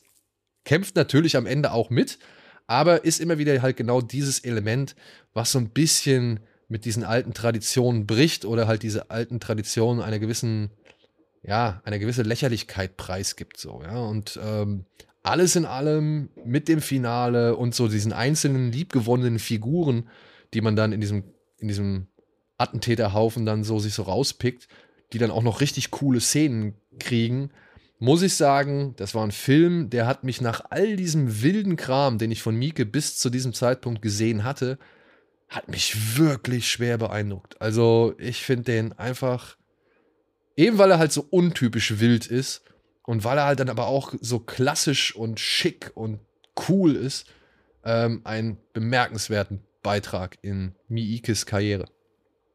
Jetzt dürft ihr, falls ihr ihn schon gesehen habt oder falls ihr ihn auch kennt. Punkt. Würde ich in allen Belangen zustimmen. Ja. André, hattest du den gesehen? Nee, leider nicht. Okay. Ein, äh, immer auch noch ein Watchlist-Film von ihm bei mir. Ich habe den sogar, aber ich habe ihn noch nicht gesehen. ähm, okay. Ich kenne ich kenne halt immer nur, also ich habe mal auf, ich kenne halt seinen, seinen Blade of the Immortal kenne ich und ich kenne halt viele, die sagen, dass 13 Assassins auf jeden Fall der, sein besserer ist, wenn man so aus diesem, weil, weil er so von der Massenschlacht, der hat ja auch, äh, 13 Assassins hat glaube ich auch so ein sehr langes Finale, wenn genau. ich richtig gelesen habe, wie 40 Minuten Finale allein. Und das hatte Blade of the Immortal ja auch mit diesem epischen Endkampf, mit diesen 1000 Gegnern. Und ähm, es hatten viele verglichen, meinten halt, da ist der 13 Assassin deutlich greifbarer. Und natürlich, klar, Blade of the Immortal hat natürlich dann eine, äh, auf dem Ansatz her natürlich auch eine Fantasy-Story. Und 13 Assassin klingt ja dann eher bodenständiger. Ähm, aber das, da haben viele den Vergleich gezogen, eben aufgrund der Schwertkampf-Thematik. Und da wäre bei, bei, den meisten, die ich gelesen hatte, haben da 13 Assassin auf jeden Fall als den besseren äh, Film eingeschätzt. Welche Fassung hast du eigentlich gesehen? Weil es gibt ja zwei. Äh, es gibt eine quasi originale Fassung, aus, äh, aus Japan und es gibt eben eine internationale Fassung, die eben in Europa bei uns vertrieben wird, die wohl sehr viel, ja nicht unbedingt kürzer ist, aber da muss wohl sehr viel umgeschnitten sein und da fehlt wohl viel Hintergründen zu den Charakteren wohl tatsächlich. Ja, ich kenne bisher nur die ähm, Blu-ray-Fassung, die hierzulande rausgekommen ist. Ja, okay. Und okay. ich schätze mal, das ist die internationale Fassung. Ich hatte ja, von der anderen es, auch ja. gelesen, aber bisher kam ich nie in den Genuss, äh, die mal in die Finger zu kriegen. Und habe auch, als ich, keine Ahnung, als ich in Japan war, habe ich irgendwie ganz andere Filme irgendwie gesucht und habe den nicht so wirklich auf der Uhr gehabt, beziehungsweise mich nicht mal irgendwie daran erinnert, dass ich da doch nochmal nachgucken könnte. Das war ein bisschen schade. Ja, ist halt wie immer natürlich, ne? Also gerade die Die Hard-Fans eben von asiatischem Kino, von seinem Schaffen, äh, schwören da eben auch natürlich auf die internationale, weil, äh, auf die, auf die äh, Originalversion weil da, wie gesagt, die Charaktere wohl deutlich ausgefeilter rüberkommen. Da fehlt wohl viel, aber ja, ja es aber ist, ist vermutlich ein, auch einfach, liegt wahrscheinlich immer daran, was sieht man zuerst. Genau, also ich meine, ey, ist vielleicht nochmal ein guter Zu äh, Zeitpunkt, dann sich nochmal da irgendwie vielleicht schlau zu machen, wo man den mal vielleicht beziehen kann. Genau wie The Call. Dann äh, kann ich mir nochmal hier so ein bisschen Mieke auffrischen. Ja, The Call kann ich dir ausleihen. Oh, das ist schön. Ich kann dir 13 Assassins ausleihen, ansonsten. Oh, das ist auch gut. Aber den habe ich ja schon damals im Kino gesehen. Aber könnte man auch wahrscheinlich sich nochmal Ja. anschauen. Und meine Honorable Mentions wären jetzt dann in dem Fall Fudo. Das ist einer seiner ersten Filme über so ein paar Kids, die sich mit der Yakuza anlegen und die wirklich hart zur Strecke bringen. Das war so einer der ersten Mieke-Filme, die ich gesehen habe. Und den fand ich halt einfach schön irre. Und ich fand das irgendwie spaßig, dass sich diese Teens gegen die Yakuza da auflehnt. Dann natürlich habe ich, ähm, weil ich habe den damals im Kino gesehen beim Fantasy Filmfest und das war einfach ein Flash für mich, weil ich nicht, weil ich wirklich echt nicht begreifen konnte, wie hart dieser Film ist. Itchy the Killer. Fu- Fudo hast du übrigens nicht bei Letterbox gelockt. Musst Hab du ich nicht? nachholen. Nee. Oh fuck. Weil ich hatte, ich hatte mich tatsächlich mal geguckt, was du Uh. so gelockt hast, weil ich aber wissen wollte, was du so gesehen hast. Fällt mir nur gerade auf, Fudo hast du nicht gelockt. Und den habe ich hier als VHS stehen, ne? Und Tino, Tino frage ich gar nicht, der lockt ja eh nichts. Der hat viermal, der hat viermal La äh, Green Knight gesehen, hat nicht mal gelockt. Ja, ich will was dazu schreiben, aber ich muss. Ja, das sagst du bei jedem Film. Das sammeln. Problem ist, äh, wenn du alle Filme, die du noch äh, loggen willst, äh, was zu schreiben willst bei Letterbox, dann bist du, du brauchst noch zwei Leben wahrscheinlich. Genau. Und wir kommen jedes Mal mit irgendwelchen Ja. Titeln an, wo du sagst, ja, da habe ich schon gesehen. Warum lockst du denn nicht bei Letterboxd? Ja, Ja. habe ich vergessen, muss noch was schreiben zu. Ja, weil es auch ganz oft ist, dass ich sage, der und der Film ist super und ihr guckt ihn dann trotzdem nicht. Was habt ihr Liza the Fox Fairy inzwischen mal geguckt? Nein. Nee, hast du nicht gelockt. ja, wenn ich euch sage, ich finde den sehr, sehr gut, da könnt ihr nichts draus lesen. Ich muss erst vier Sterne und ein Herzen vergeben oder Ja, was? genau. Das ist, das, ein ist, bisschen- das, ja, ist, okay. das ist mein Way of Life. damit eure Algorithmenhirne das irgendwie verkraften können. Ja, Mann, es ist so viel Chaos Ja, in dieser okay, Welt, gut. da braucht man auch mal irgendwo Ja. ein bisschen Ordnung. Genau, da braucht ihr mich, um das für euch einzuordnen. Genau. Dieses Chaos am Filmmarkt. Okay, Ja, gut, genau. Also. Itchy habe ich auf dem Fantasy Filmfest gesehen. Äh, hat mich damals umgehauen, wie hart dieser Film war. Deswegen äh, habe ich den mal mit reingenommen, weil es war halt einfach grenzensprengend für die damaligen Verhältnisse. Also das hatte man ja bis, Mhm. bis dato ja auch kaum gesehen, sowas, ja. Und die Szene, wo dieser eine Typ an den Haken aufgehängt äh, mit dem Öl übergossen wird und so Sachen, also das, das war halt einfach schon abartig und äh, auf eine perverse Art und Weise äh, faszinierend. Dann habe ich War noch auch mein erster Fantasy-Filmfest-Film. Also der hat bei mir auch doppelt irgendwie Eindruck hinterlassen. Ja, und jetzt sage ich noch zwei Filme. Ich glaube, auf die, also auf den einen gehen wir auf jeden Fall näher ein, deswegen mache ich da nur kurz, äh, sage ich da nur den Titel. Und der andere ist Gozu. Den habe ich auch auf dem Fantasy Filmfest gesehen und da habe ich mich die ganze Zeit gefragt, was gucke ich mir hier eigentlich an? Weil da ist irgendwie am Anfang ist nicht so viel passiert. Und dann irgendwann kommt es zu einer sehr merkwürdigen Geburtsszene. Und ich habe mir gedacht, ach du Scheiße, und war verliebt in diesen Film. Und ich fand den geil. Ich habe den, äh, das war so irgendwie für mich Miikes Versuch, sowas zu machen wie David Lynch. Und ich finde, das ist ihm mit diesem Film auch einigermaßen gut gelungen. Also den fand ich einfach auch sehr, sehr schräg und surreal und deswegen hat sich dieser Film bei mir ins Gedächtnis gebrannt. Jetzt hätte ich noch gerne Lesson of the Evil genommen, aber ich weiß, über den werden wir auch noch mal reden. Deswegen, der hat es knapp verpasst und letzter Film in meinen Top 5 ist dann halt auf jeden Fall Audition. Aber auf den kommen wir ja auch noch zu sprechen. Und jetzt übergebe ich das Feld gerne an einen von euch beiden. Wer möchte als nächstes äh, vor euch, ich würde sagen, André, oder? Ja, lass uns, lass uns, äh, Tino hat ja dann deinen dein, deinen Menschen als, als Hauptpick, dann lass damit doch abschließen. Dann ziehe ich vor. Ähm, ich hatte, oder ich habe mir als Hauptfilm Visitor Q ausgesucht von äh, Miike. Und das liegt jetzt nicht unbedingt daran, dass es mein Lieblingsfilm von ihm ist, aber ich dachte mir, das ist auch einer der von ihm, über den man auch am meisten doch diskutieren vielleicht kann und der einfach sehr auch trotzdem raussticht, finde ich, weil der schon sehr abstrakt ist. Und ist ein Film von äh, 2001, lief tatsächlich auch in Deutschland, äh, damals auf dem Fantasy Filmfest, da im Fokus äh, Asia äh, Deutschland-Premiere gefeiert und ähm, hatte sogar einen offiziellen äh, Kinostart dann im September 2001 was für den Film ja auch ganz schön abstrakt ist. Und Rapid Eye Movies sei Dank. Genau, äh, von, dem, von denen gibt es auch die äh, DVD äh, ungeschnitten in Deutschland. Äh, es gibt keine deutsche Synchro, das hatten wir uns auch gefragt ne, im Vorgespräch, wo wir ein bisschen geplant hatten, die Episode. Es gibt keine deutsche Synchro, es gibt nur Subtitles deutsche.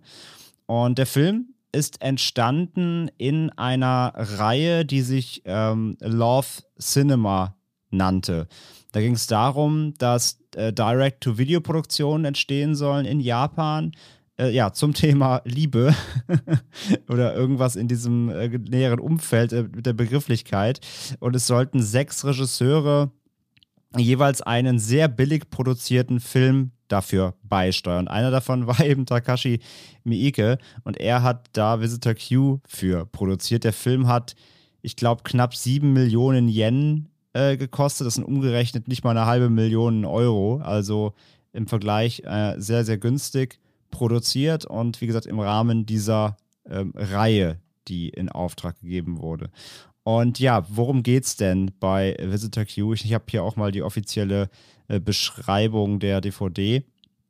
Ein Vater und ein gescheiterter Fernsehreporter versucht eine Dokumentation über Gewalt und Sex unter Jugendlichen zu drehen. Er hat Sex mit seiner eigenen Tochter, die eine Prostituierte ist, und filmt, wie sein Sohn von Mitschülern gedemütigt und geschlagen wird.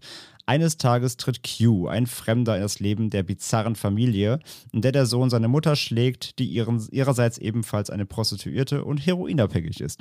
Ja. also jeder, der den Film nicht kennt. Und das ist nur denken, die Spitze des Eisbergs. Das ist einfach, nein, das ist die, das ist die Grundprämisse, ja. Also, ähm, jeder, der den Film nicht kennt, wird jetzt vermutlich auch denken, the what the fuck? Und ja, wo, also was, was ist der Film denn quasi abseits? Was ist der Film denn zwischen den Zeilen? Im Grunde, äh, weil trotzdem dieses Love-Cinema-Thema passt ja dann doch halt irgendwie, auch so obs, obs, obskur es klingt. Äh, nur eben mit, äh, entstanden eben aus Miikes sehr, sehr strangem Hirn. Denn es geht im Film eben darum, dass man im Grunde eine dysfunktionale Familie sieht, die der oder sag mal, deren, deren Probleme eben hier mit Miikes Augen auf die absolute Spitze eben getrieben werden. Und dieser Visitor Q, der da reinkommt, das ist einfach ein namenloser Typ. Sieht auch so ein bisschen eben aus, da haben wir vielleicht auch wieder so ein bisschen die Parallele. Er sieht auch wie so ein Yakuza aus, so mit, mit äh, tighten Lederpants und irgendwie so einem roten Hemd. Und er könnte eben auch so ein äh, Yakuza-Gangster irgendwie sein. Und er tritt eben in ihr Leben, indem er dem Vater einen Stein auf den Kopf schlägt und fortan sitzt er einfach bei denen zu Hause am Tisch, isst ganze Zeit Rahmen, als ob er irgendwie so ein Anime-Charakter wäre und schaufelt sich das so Sangoku-mäßig rein, während die Familie drumherum eben völlig, völlig eskaliert. Und Zunächst ist er halt nur so ein Beobachter, aber nach und nach so greift er eben mehr auch in das äh, Geschehen der Familie ein und im Endeffekt kann man halt fast sagen, er therapiert sie, aber eben nicht so, wie man sich das eben jetzt vorstellen würde und wie es vielleicht ein Hollywood-Film machen würde oder ein Nicht-Miike-Film, äh, in dem sie irgendwie man da reden oder, oder versuchen, Probleme zu klären, sondern dieser Visitor, dieser Besucher ist eher dafür da, die quasi die Ketten, an denen sie selbst hängen und wodurch diese Eskalation, die passiert, ähm, äh, passiert aber immer gefühlt so hinter vorgehaltener Hand. Und dieser Visitor ähm, quasi sorgt dafür, dass das quasi alles entfesselt wird. Und letztendlich Endes kann man das Ganze so metaphorisch äh, deuten oder lesen. Man muss halt manchmal einfach so Dinge einfach komplett eskalieren lassen und zerstören, damit man sie quasi neu aufbauen kann. Nur das eben transportiert in einer Miike-Erzählung, wo eben dann wir haben es schon gehört hier, äh, Inzest betrieben wird, wo äh, Schulbullies, die den Sohn irgendwie hänseln und mit Feuerwerksraketen ins Haus schießen, dann am Ende mit äh, Messern zerschnitten werden und äh, mit Schraubenziehern im Kopf äh, ja, ja im, auf dem Boden landen. Und wo die Mutter irgendwie das Haus voll laktiert, nachdem Visitor Q mit ihr geschlafen hat und der, der, der gescheiterte Vater irgendwie ähm, Nekrophilie betreibt. Also das ist, der Film ist halt komplett absurd, aber es ist halt Mikes Art, diese Geschichte zu erzählen von einer Familie, die eben sich selbst nicht zu helfen weiß und wie gesagt, erst am Ende des Tages dann wieder zusammenfindet, wenn sie alle ihre Fesseln lösen und dann zusammen quasi agieren. Also zum Beispiel die Mutter und Vater sind halt komplett disharmonisch, reden nicht miteinander, äh, komplett gescheiterte Ehe. Und erst am Ende des Films, das erste Mal, wenn sie wieder zusammen quasi lachen, sich gegenseitig quasi anlächeln, ist, als sie gemeinsam diese Schulbullies töten.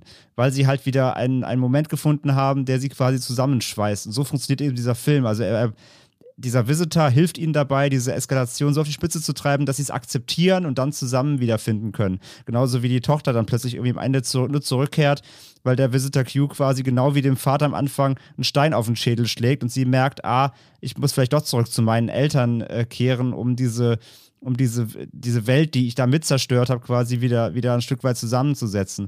Also es ist halt ein Film, in der Mieke seine Art, Liebe zu beschreiben, in einer sehr, sehr, sehr, sehr verrückten eigenen Form äh, auf, auf die Leinwand bringt und äh, eben nur einen, einen, Film, einen Film inszeniert hat, den, den glaube ich, nur er so hinbekommt.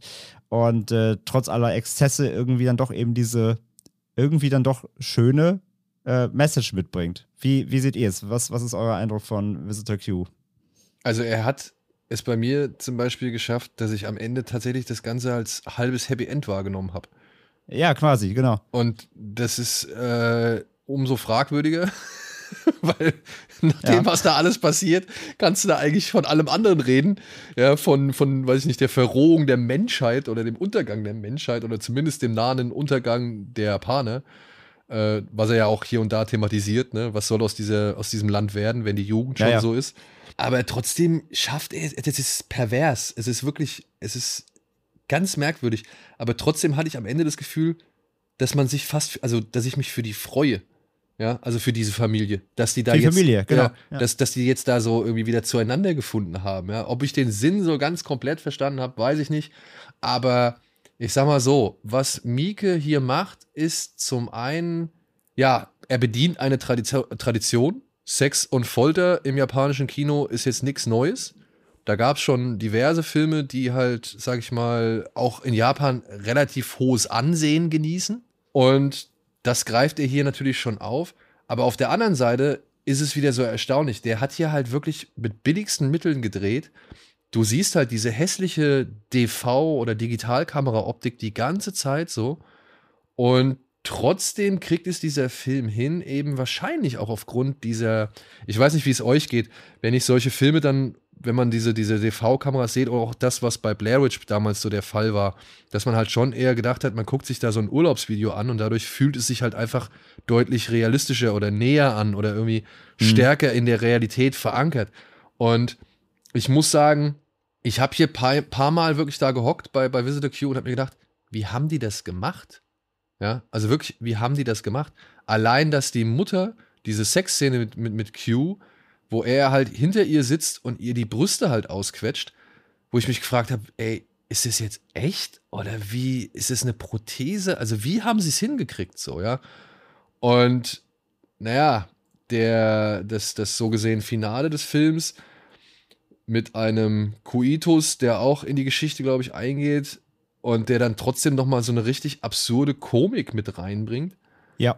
Das ist halt einfach erstaunlich, wie durch dieses durch diese unmittelbare Digitalkamera, also die halt wirkt, als würde man einfach nur die Leute abfilmen, wie, wie das trotzdem diesen Effekt erzeugen kann, dass man halt noch schockierter ist als bei anderen Filmen und irgendwie es sich dennoch irgendwie auch echter anfühlt, beziehungsweise man irgendwie den Trick nicht dahinter erkennt.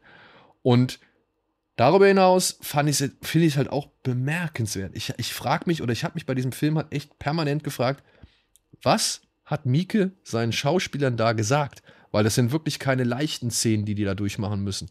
Das sind mhm. wirklich, ja, ich denke mal auch mit dem für den Kopf anstrengende Szenen so. Nicht nur für den Körper, sondern halt auch für den Kopf. Und ich frage mich bis heute, was hat er denen gesagt? Wie hat er die darauf vorbereitet? Wie konnte er die überhaupt davon überzeugen, in einem Film mitzumachen, wo es unter anderem darum geht, dass eine gerade frisch, ja, frisch erzeugte Leiche mal eben penetriert wird. So. Also das, das, das. Und er, und er dann feststecken bleibt. Ich meine, stell dir mal vor, du, da kommt ein, ja, und du bleibst stecken. Ja, weil die Rigor Mortis, also die Leichenstarre einsetzt. Bleibst und, und du halt in die Badewanne. Mit deinem Auflösen. Penis drin stecken, so. Und ich frage mich halt wirklich, was er denen da gesagt hat oder wie der die dazu, aber ihr müsst, man muss sich das ja nur einfach mal vorstellen. Da kommt ein Regisseur zu dir als Schauspieler und sagt, ey, pass auf, ich mache einen neuen Film und in dem musst du deine Mutter verprügeln. Oder in dem musst du halt irgendwie mit deinem Vater Sex haben. Oder in dem musst du halt eben mit einer Leiche schlafen. So. Was denkst du da als Schauspieler? Sagst du, ja, geil, ey, das ist die Rolle, auf die ich gewartet habe? Oder denkst du dir halt auch zweimal nach, ob das wirklich die Rolle ist, die du annehmen solltest? Vielleicht sucht er sich auch nur die abgehalftertsten Darsteller raus, die dankbar sind für jeden Job, das weiß ich nicht. Aber selbst dann würde ich sagen, denkt man da noch zweimal drüber nach, was man da eigentlich gerade im Begriff ist zu drehen, oder? Ja, das ist halt so, also abgehalftert ist halt so das Ding. Die, die, zum Beispiel die Tochter wird ja von dieser Fujiko gespielt. Die hat ja auch in Anti-Porno und Strange Circus mitgespielt. Stimmt. Zwar erst später dann, also äh, Visitor Q war 2001 und Anti-Porno war ja 16 und Strange Circus war, glaube ich, 2005 oder 6 oder so. Aber trotzdem, also es sind jetzt auch keine No-Names und ich weiß jetzt nicht halt, wie 2001 sein Status da drüben schon war, ob man dann schon gesagt hat, oh, Takeshi Miike fragt mich an. Ähm, aber naja, wird der, ich, der wird den Film ja trotzdem dann auch eher künstlerisch ja trotzdem verkauft haben. Also, wenn das in dieser Love Cinema-Reihe passiert ist, die dann da vermutlich ja eben, also die hat ja mehrere Projekte umfasst, wenn du sagst, ich mache hier einen Beitrag, aber ich mache den halt auf meine Weise und es wird halt, naja, schon sehr artifiziell und äh, gewagt, also wird er nicht ja hingehend sagen, wo muss man die Leiche, sondern wird er sagen, pass auf, wir machen so solche Szenen, das ist da drin, weil. Also ich glaube jetzt nicht, dass Miki da wirklich einfach nur hingeht, plakativ äh, und, und da irgendwie äh, um sich haut, sondern das wird ja schon, äh, vermute ich jetzt einfach mal, wird der Schauspieler ja erklären, warum diese Szenen so drin sind, wie sie drin sind. Ich hoffe es. Ich hoffe es. Und nicht einfach nur gesagt haben, hier, mach mal, wir haben jetzt hier ein bisschen Spaß und wir gehen jetzt mal so weit, wie es noch keiner vorher gewagt hat sondern dass der halt schon irgendwo äh, den erklären konnte, was da eigentlich sein Ziel und sein Zweck ist. Und ich muss sagen, ich habe Ziel und Zweck nicht alles wirklich vollkommen begriffen. Also so eine deepere Message damals, als ich ihn zum ersten Mal gesehen habe, die hat sich mir da nicht auf Anhieb erschlossen. Aber ich war natürlich als jemand, der immer auf der Suche nach der nächsten Grenzerfahrung ist oder nach dem nächsten Film, der ihn irgendwie herausfordert, war ich natürlich, ja, weiß ich nicht, beeindruckt, was das für Tabubrüche sind, die man hier im Minutentakt absolviert. Nee, da zum ersten Mal sicher auch nicht. Ich habe den auch irgendwie halt dann Mitte der 2000 auf DVD gesehen, mit Anfang 20 oder so. Aber ich habe halt inzwischen einige Essays auch mal dazu gelesen und so. Also wie gesagt, ich habe es ja eben schon ein bisschen umrissen. Äh, die, seine Grundidee ist halt, wie gesagt, vor allem dieses, man muss Dinge halt irgendwie akzeptieren. Ne? Also Okay. Die, die, die Familie ist ja quasi, sie tun zwar schlimme Dinge, aber es ist quasi noch enthemmt. Es ist, es ist halt, ob du halt die ganze Zeit irgendwie Arschloch sagst, aber hältst die, Mund vor, hältst die Hand vor den Mund dabei. Und äh, da, da, also dieser Visitor Q ist quasi dafür da, das zu brechen, damit sie es akzeptieren und daraus Glück schöpfen können. Und das ist natürlich, wie gesagt, in Miikes Form der Inszenierung komplett übertrieben und eben tabubrüchig, aber da, die Message dahinter ist eigentlich eben, das kannst du ja auch auf, auf nicht, nicht, äh, nicht perverse Dinge übertragen und nicht grenzüberschreitende Dinge die Grundmessage ist halt dieses Akzeptieren und dann, um das dann verarbeiten zu können. Und dadurch finden sie quasi wieder als Familie zusammen. Deswegen, wie du gerade gesagt hast, das Happy End, äh, das Ende ist halt ein Happy End so gesehen, weil die Familie sich wieder akzeptiert. Nur durch die, natürlich diese pervertierte Ansicht von Mieke, wie er den Film halt walten lässt und die Dinge, die die Familie tut, ist es halt komplett absurd und schwarzhumorig fast schon. Also der Film hat ja auch Szenen, wo man wirklich lachen muss, die so extra so inszeniert sind, dass sie völlig dass sie völlig ähm, schwarzhumorig und, und wirklich auch lustig wirken. Das macht er ja schon ganz bewusst. Und ähm, deswegen, ja, der Film ist ein Tabubruch, aber ich glaube nicht, also beziehungsweise ich verstehe es auch jetzt nicht so, dass das nur ein Tabubruch aus dem Tabubruch Willen ist, sondern er da schon die Idee hinter hatte, wie er dieses Love Cinema als seine Art Vision des Familienzusammenwachsens äh, darstellt. Nur es beinhaltet eben einfach, äh, wie gesagt, sehr, sehr ähm, schwarze Dinge.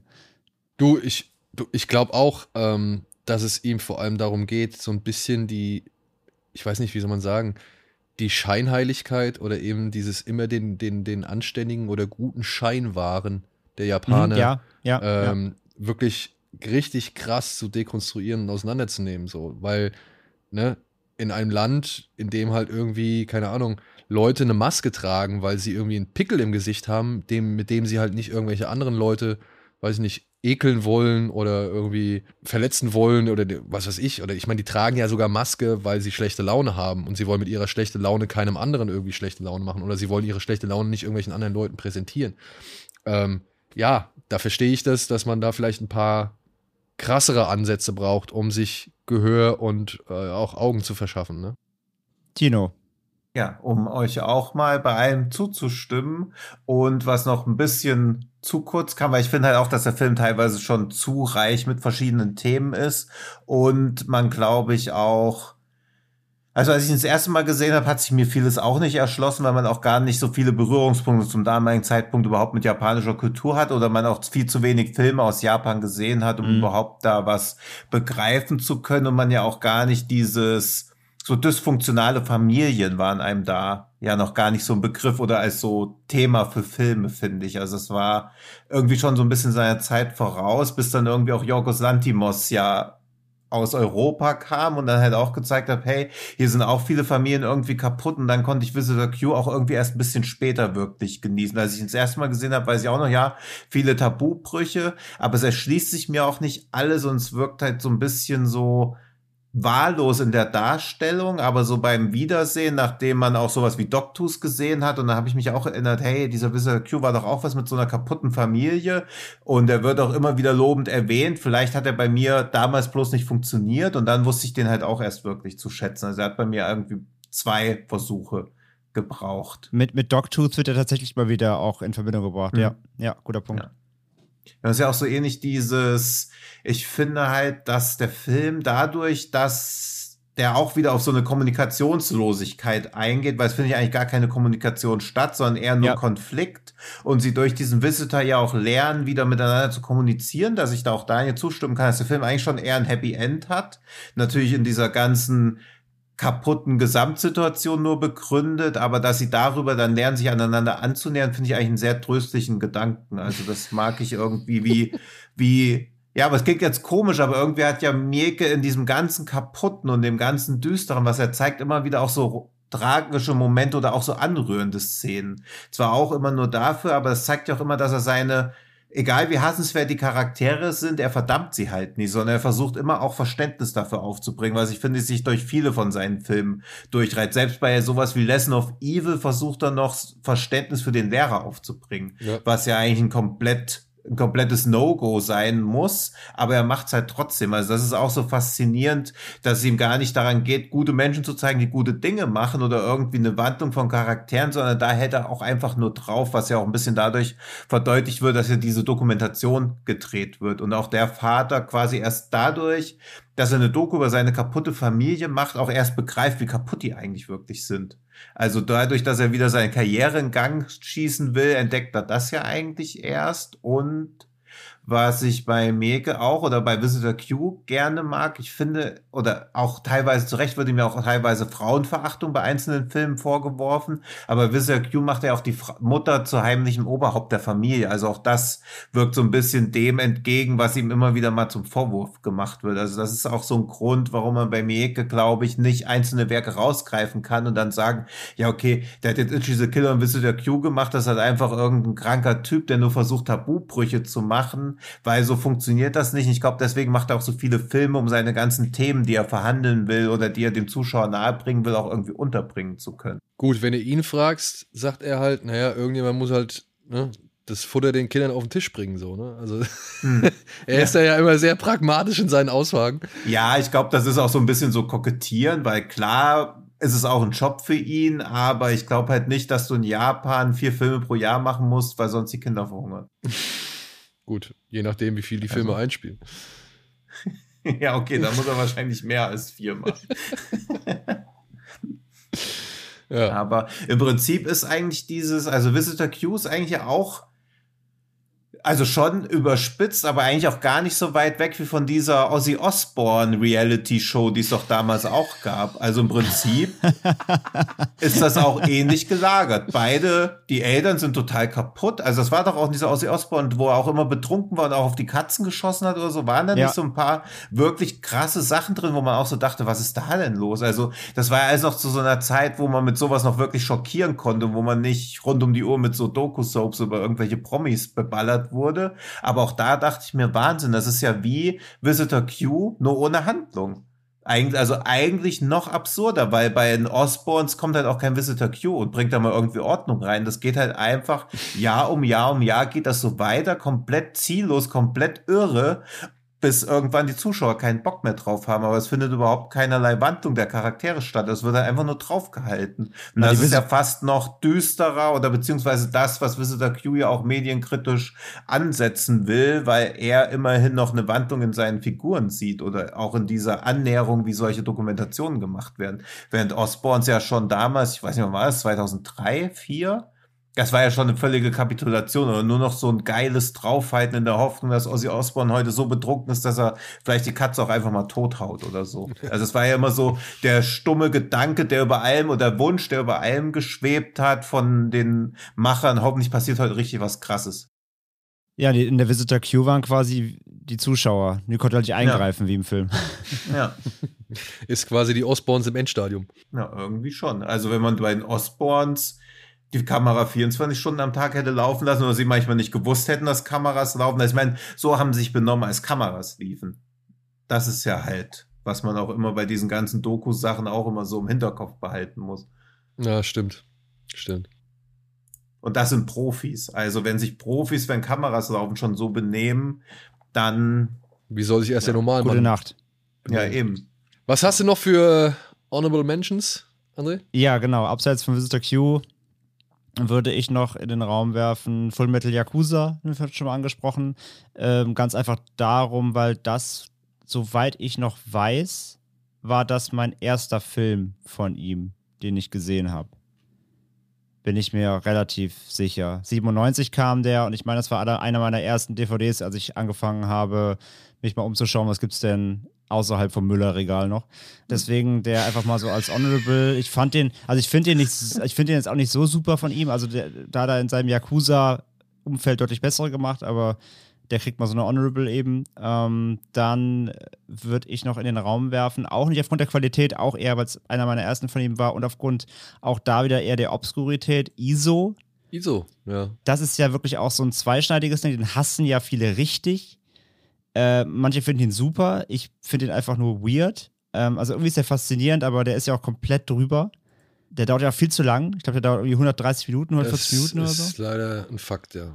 Das, das, da geht es ja darum, dass ein, wie war das, ein, ja, so ein Samurai reist durch die Zeit, ne? Und äh, Genau, der, der, Ja. der wird durch die Zeit geschleudert und dann rennt er eigentlich nur die ganze Zeit von einem Ort zum nächsten. Also ich, ich und bringt Leute um. bringe Leute um, ja. Ja, also der ist, der ist halt super weird und Leute, die den lieben, äh, interpretieren dem halt auch komplett irgendwie alle Metaphern rein, die das Leben zu bieten hat. Und alle, die ihn hassen, sagen halt, es ist der langweiligste, längste Kackfilm aller Zeiten. Also, ja, ich weiß nicht. Ich muss den vielleicht nochmal gucken. Ich hab den, den habe ich auch noch DVD hier. Vielleicht muss ich ihn irgendwann nochmal reinschieben, aber war auch einer meiner ersten, deswegen nenne ich ihn jetzt einfach mal. Mhm. Ansonsten wären es bei mir dann auch Audition eben, das kommt da Tino gleich drauf. Und dann auch Itchy the Killer, weil ja. It- Itchy ist halt einfach, den haben wir bei Devils and Demons auch mal gemacht, noch äh, vor, vor geraumer Zeit. Der ist halt einfach, ja, der ist so, der ist so drüber. Der Aber ist so ich finde, find, je, je öfter ich mir den dann irgendwann nochmal, also immer wenn ich den dann nochmal gesehen habe, muss ich sagen, Itchy, das ist schon so over the top, das ist schon fast parodistisch, was der da macht. Ja, absolut, absolut. Das ist ja Comic, das ist ja wirklich comichaft, Manga, Manga-esk. Das ist ja so drüber, ja. Und ich hatte mir ja auch, in dem Zuge hatte ich mir auch, es gibt ja noch ähm, Itchy, Itchy the Killer Zero, eine Vorgeschichte. Die habe ich mir dann auch mal angeguckt. Äh, Auch von Mieke? äh, Mieke? Äh, ich Ich meine, glaube nicht. Nee, ich aber meine, die es habe ich ist- auch gesehen, ja. Ist nicht von ihm, nee, nee. Aber ist offiziell quasi, offiziell, inoffiziell ist es, ist es angeknüpft. ist das Kanon, okay. Ja, es ist Kanon, genau. äh, genau, das war, auch, das war auch wild. Der war gar nicht so schlecht tatsächlich, wie ich, wie ich vermutet hatte. Aber Itchy ist halt wirklich äh, ein absoluter, äh, ja, ist Madness quasi. ja. Das wären so meine. Also ich habe auch noch von ihm noch viel auf jeden Fall nachzuholen. Es gibt noch einige, die ich bei ihm auf der Watchlist habe. Wie gesagt, hier Gozu äh, habe ich auch noch nicht gesehen. Certain Assassins habe ich noch nicht gesehen. Und diesen ähm, Happiness of the Katakuris, ja, den habe ich auch noch Ewigkeiten auf der, auf der Liste. Also noch einiges zu tun bei ihm. Aber ich bin jetzt gespannt, was Tino erzählt. Warte mal kurz, also Itzo, Itchy oder Iso? Meine, meine jetzt nochmal. ja, was? ja, genau, Full also Metal Full, Yakuza. Full Metal Yakuza, ISO, Audition, Itchy und halt dann Visitor. Okay, ja, alles klar. Ach so, den, über den wir sprechen, der ist in den Top 5 schon. Ach so, ist bei mir auch drin, ja. Oh Gott, jetzt bin ich schon ganz in Panik gekommen, dass ich einen rausstreichen muss.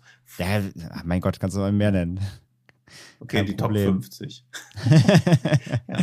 Nee, ich habe wie ja schon so Foreshadowing par excellence betrieben wurde von André und Dani, habe ich Audition ausgewählt, der wohl auch eins seiner bekanntesten Werke ist, weil anders als Itchy versucht er nicht einfach nur möglichst krass zu sein, Tabus zu brechen und auch anders als seine eher dramaturgisch anspruchsvollen Filme wie äh, zum Beispiel Happiness of Katakuris und auch der The Bird People of China ist Audition, glaube ich, das, was wenn man nur einen Film von ihm schaut, am besten das vereint, was ihn, glaube ich, ausmacht, sowohl als Filmemacher, der die Extreme liebt, aber als Filmemacher, der auch das Spiel mit Film an sich oder mit Wahrnehmungsebenen mag. Denn Audition fängt relativ betulich an und es geht im Kern darum, dass der Witwer Ayoyama auf der Suche nach einer neuen Frau ist und gemeinsam mit einem Freund und Kollegen, der als Polizei, äh, Polizei, als TV-Produzent arbeitet, hält er eine Vorsprechen für eine Serie ab. Es geht aber eigentlich dabei nur darum, dass er eigentlich in Wirklichkeit ein Casting für sich selbst macht als seine, für seine zukünftige Freundin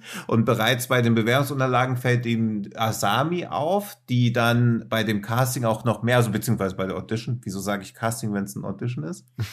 Bei der Audition dann quasi auch noch mehr sein Interesse weckt, weil sie eben so hübsch wie still und dadurch auch auf ihn irgendwie mysteriös wirkt. Und er trifft sich weiter mit ihr und es entspinnt sich so eine ganz zarte Romanze. Gleichzeitig treten aber auch immer mehr Ungereimtheiten in ihrem Lebenslauf auf und nach ungefähr einer Stunde im Film fängt er dann halt auch immer mehr an mit so verschiedenen ja, Realitäts- und Wahrnehmungsfenstern zu spielen, weil er dann auch immer wieder verschiedene Versionen derselben Schlüsselszene zeigt und man als Zuschauer sich immer unsicher ist, in welche Richtung sich das eigentlich entwickelt, bis es dann zu diesem berühmt-berüchtigten Finale kommt.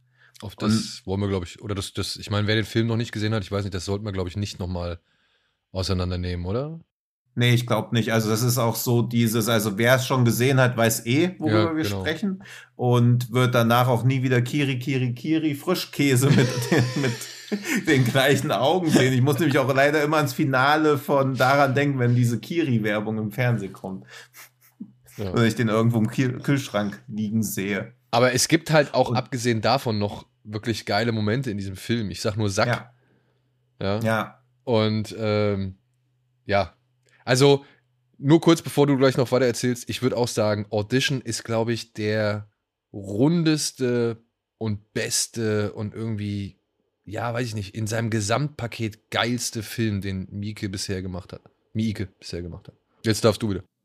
Ach so, ja, ja, ich dachte, ja, und ich mag halt bei Audition auch sehr gern, dass er sich so betulich entwickelt, weil man da auch wieder sieht, dass es ihm immer um Charaktere geht. Natürlich versucht er auch immer möglichst krasse Szenen einzubringen, aber es ist bei ihm halt auch nie so ein, so ein Selbstzweck oder auch Funny Games ist ja mehr oder weniger zeitgleich erschienen, der halt immer so diesen erhobenen Zeigefinger hat. Das lässt Mieke ja auch immer komplett weg. Also er versucht nie irgendwas zu moralisieren. Er überlässt dem Zuschauer immer komplett, wie er Szenen interpretiert, wen er da gut findet, wen er da schlecht findet, weil man auch bei Audition, ich finde, sich lange Zeit, beziehungsweise auch bis zum Ende hat man Verständnis für alle. Und dann ist es auch wieder so eine schreckliche Kommunikations- Armut oder so ein Kommunikationsfehler, der schlussendlich alles eskalieren lässt. Weil wenn sie am Anfang, wenn sie von Anfang an mit offenen Karten gespielt hätten, wären sie halt ein Lügner und eine zutiefst traumatisierte Frau, die aber vielleicht trotzdem hätten zusammenfinden können. Aber dadurch, dass sie nie darüber sprechen, was ihre wahren Beweggründe oder ihre wahre Vergangenheit sind, kommt es halt zu dieser Katastrophe am Ende. Und das finde ich irgendwie so, in seiner ganzen Drastik auch irgendwie so ungeheuer tragisch. Und das berührt mich dann auch, weil es alles gar nicht so hätte kommen müssen. Und gerade deshalb halt auch wie so ein Faustschlag in die Magengrube funktioniert. Also man ist am Ende ja, wie formuliere ich das jetzt, wenn, wenn in einem Film, der schon so als Tabubruch irgendwie rumgehypt wird, wenn dieser Tabubruch dann eintritt, man so denkt, ach, hätte wäre dieser Tabubruch doch lieber nicht gekommen, weiß man, dass man einen guten Film gesehen hat, weil man wirklich die Charaktere mag. Ganz oft ist ja bei so Tabubruchfilmen, wo man dann so denkt, ah, okay, da kommt's jetzt endlich. Aber bei Audition hätte man es halt lieber nicht gesehen und ich hätte mir lieber einen wesentlich versöhnlicheren Ausgang des Films gewünscht. Obwohl, wo wir jetzt bei dem Ausgang sind, ich weiß nicht, ich bin bis heute nicht so sicher, ob das, was wir da in dem Film gesehen haben, wirklich auch das ist, was letztendlich passiert. Oder ob man das wirklich so als einzige Wahrheit oder so akzeptieren soll. Also ich finde, der Film lässt einen ja schon am Ende so ein bisschen mit der, mit dem Zustand zurück, dass man jetzt vielleicht nicht alles irgendwie glauben kann, was da eben passiert ist. Also Das, um dich mal, um mal einen deiner größten Triggerpunkte zu drücken, er ist so ähnlich wie am Ende von Taxi Driver. ja, aber ist doch schön. Also das, das Ja, meine ich, ja. finde das auch. Das meine ich ja. Also ich meine, Ja. äh, wie ich ja auch damals in unserem legendären Streitgespräch über Taxi Driver gesagt habe, ich finde es ja cool, dass du so denkst, Hm. oder beziehungsweise das Ende so siehst und ich sehe das Ende halt komplett anders. Ja. Ja. Scorsese sieht das Ende ja auch komplett anders so. Also, aber Ja. es ist ja geil, dass der Film dir diese Möglichkeit gibt, ohne, ohne sich allzu sehr anzustrengen. Das meine ich. Weißt du? Du kannst den Film in Frage stellen, du kannst den Film aber auch akzeptieren und beides erfordert keine Mühe. Ja, und noch dazu finde ich, dass man auch je nachdem, in was man für einer eigenen Verfassung ist oder auch in was für einer Stelle in seinem Leben man die Filme oder das Ende auch immer wieder anders sieht. Ja. Also dieses Taxi Driver Ende habe ich halt auch später erst so für mich interpretiert. Vorher war es halt so, wie es offenkundig sein sollte. Und auch bei Audition, je nachdem, wie man jetzt die Situation so sieht und gerade in diesem in diesem ganzen, mit dieser ganzen MeToo-Diskussion, finde ich, versteht man ja auch immer mehr feministische Beweggründe und kriegt die besser erklärt und kann sich auch immer besser in Charaktere reinfinden. Deswegen hat Audition ja auch irgendwie diese ganzen Vorwürfe von Frauenfeindlichkeit, die der Film irgendwie zum Release oder auch ein paar Jahre danach bekommen hat, gar nicht verdient, weil er eigentlich eine feministische Rachestory mehr oder weniger erzählt, man ja auch komplettes Verständnis für ihre Handlungsweise hat. Sie, ihr fehlen halt nur einfach Informationen, die sie sonst, also ihr, ihre Rache entlädt sich gegen die falsche Person, aber auch nur, weil ihr halt Informationen fehlen. Ja, und vor allem, jetzt mal ehrlich, der beste Kumpel von ihm, dieser TV-Produzent, organisiert ein Casting, was in keine Richtung führt. Weißt du? Also da werden, Ja. da werden, weiß ich, wie viele hunderte Frauen werden da angelockt und dürfen sich vorstellen und haben die Hoffnung darauf, irgendwie, ja, in einer Rolle irgendwie zu erscheinen oder beziehungsweise in einer Produktion mitzuspielen, was ja zum einen vielleicht Geld, zum anderen vielleicht Ruhm, aber vor allem zum, vor allem eine, eine, einen weiteren Weg aus der bisherigen Existenz irgendwie bedeuten kann. Und das ist alles nur, damit der Typ irgendwie eine Frau kennenlernt. Und von 99, äh, von 100 Frauen sind 99 einfach völlig umsonst gekommen so. Also ich weiß nicht, ich habe Hm. den Film nie als, als frauenfeindlich so richtig wahrgenommen, sondern immer nur als, ey Leute, guckt euch an, was ihr gemacht habt. Kein Wunder, dass die Frau Hm. sich, dass die Frau sich wehrt, dass die Frau zurückschlägt, dass die Frau irgendwie gestört Mhm. ist in einer Welt, in der genau sowas passiert. Weißt du? Ja. Auch wenn es jetzt irgendwie im Namen von jemandem passiert, der es gar nicht bös meint, sondern der einfach wirklich ein lieber Kerl ist und, und irgendwie einfach auch nur wieder, ja, weiß ich nicht, Zweisamkeit erleben möchte, nachdem seine Frau gestorben Mhm. ist. Aber ja, Ja, eben halt hat auch ja schon so ein bisschen was, ja. aber eben halt auch Teil dieser Welt ist und halt das dann ja auch trotzdem annimmt, dieses Angebot, beziehungsweise diese Möglichkeit so. Also, ich weiß nicht, so, also ich habe das immer als Nee. kontra Männer gesehen und nicht als kontra Ja, Im Frauen. Prinzip ist es ja auch ein bisschen wie bei den vielen Cohen-Filmen auch, dass irgendein ganz kleines Würstchen einfach nur ein bisschen Glück haben will, aber leider das Falsche macht und damit sein Unglück heraufbeschwört. Also im Prinzip ist es ja auch echt wie so ein, ja, wie so ein harter Cohen-Film. Der Vergleich hinkt ein bisschen. Aber das ist ja auch so. Also er ist ja ein guter Mensch. Also er lässt sich ja, er macht halt nur am Anfang bei was Dummem mit und klärt es halt nie auf und lebt dann mit dieser Lüge, die ihm ja aber dann auch immer mehr auf die Füße fällt, während sie ja auch mit ihren eigenen Lügen lebt. Ja, aber auch Beziehungsweise mit ihren eigenen zurecht konstruierten Wahrnehmungen der Realität. Und trotzdem wissen wir ja, dass er diese Lüge aufrechterhält aufgrund der Tatsache, weil er Angst hat, sie zu verlieren. Und wieder allein Ja. zu sein, so. Ja, also, ähm, also weiß ich nicht. Also hätte ich nie, hätte ich wirklich nicht in die, in die, weiß ich nicht, sexistische oder sonst irgendwie oder Frauen. Nee, es war jetzt auch nicht so, dass 100% aller Kritiken oder Essays in die Richtung gingen, aber es waren schon ein paar, die das halt dann in die Richtung hin interpretiert haben. Ja. Ey, du, auf der anderen Seite würde ich mir jetzt auch nicht anmaßen, behaupten zu wollen, dass das nicht auch so gesehen werden kann, beziehungsweise es nicht Leute gibt, die das sich anschauen und denken, boah, ist der Typ aber echt mies hier gegen Frauen gegenüber so, ja. Also das, Mhm. das will ich gar nicht irgendwie äh, in Abrede stellen.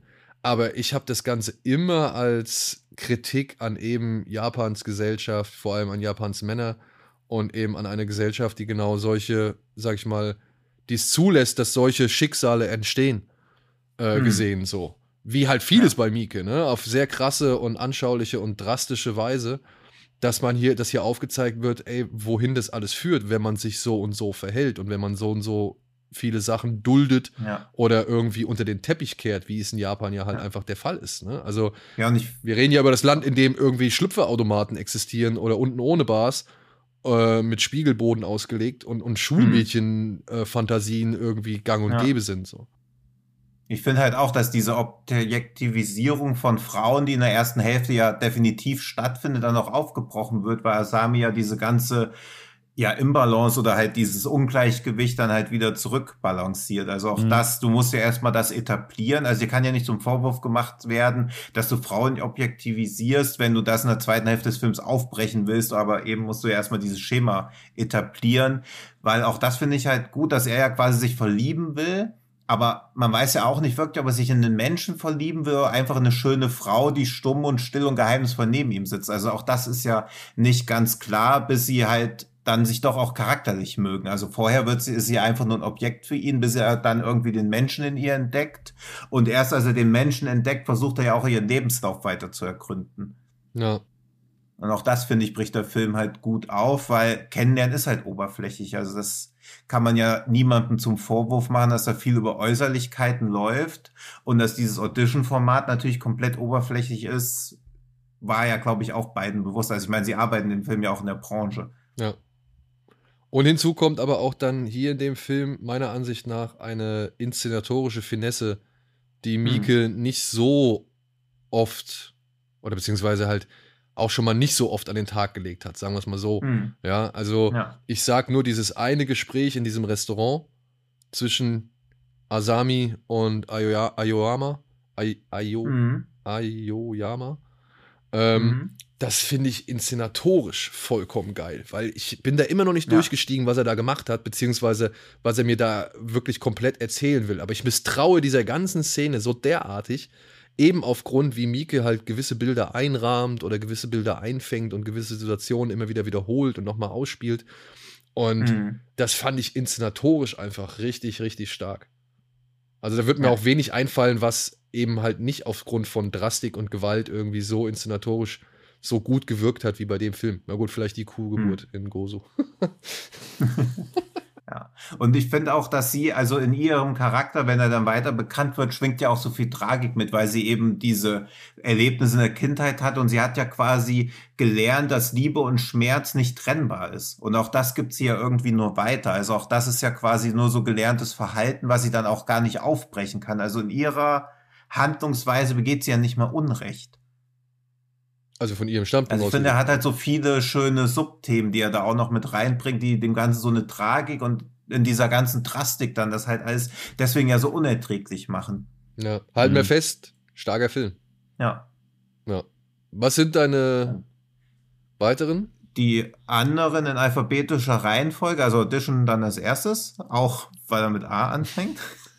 Dann Happiness of the Katakuris, weil ich finde, dass der auch mal die lustige und schrille Seite von Mieke zeigt.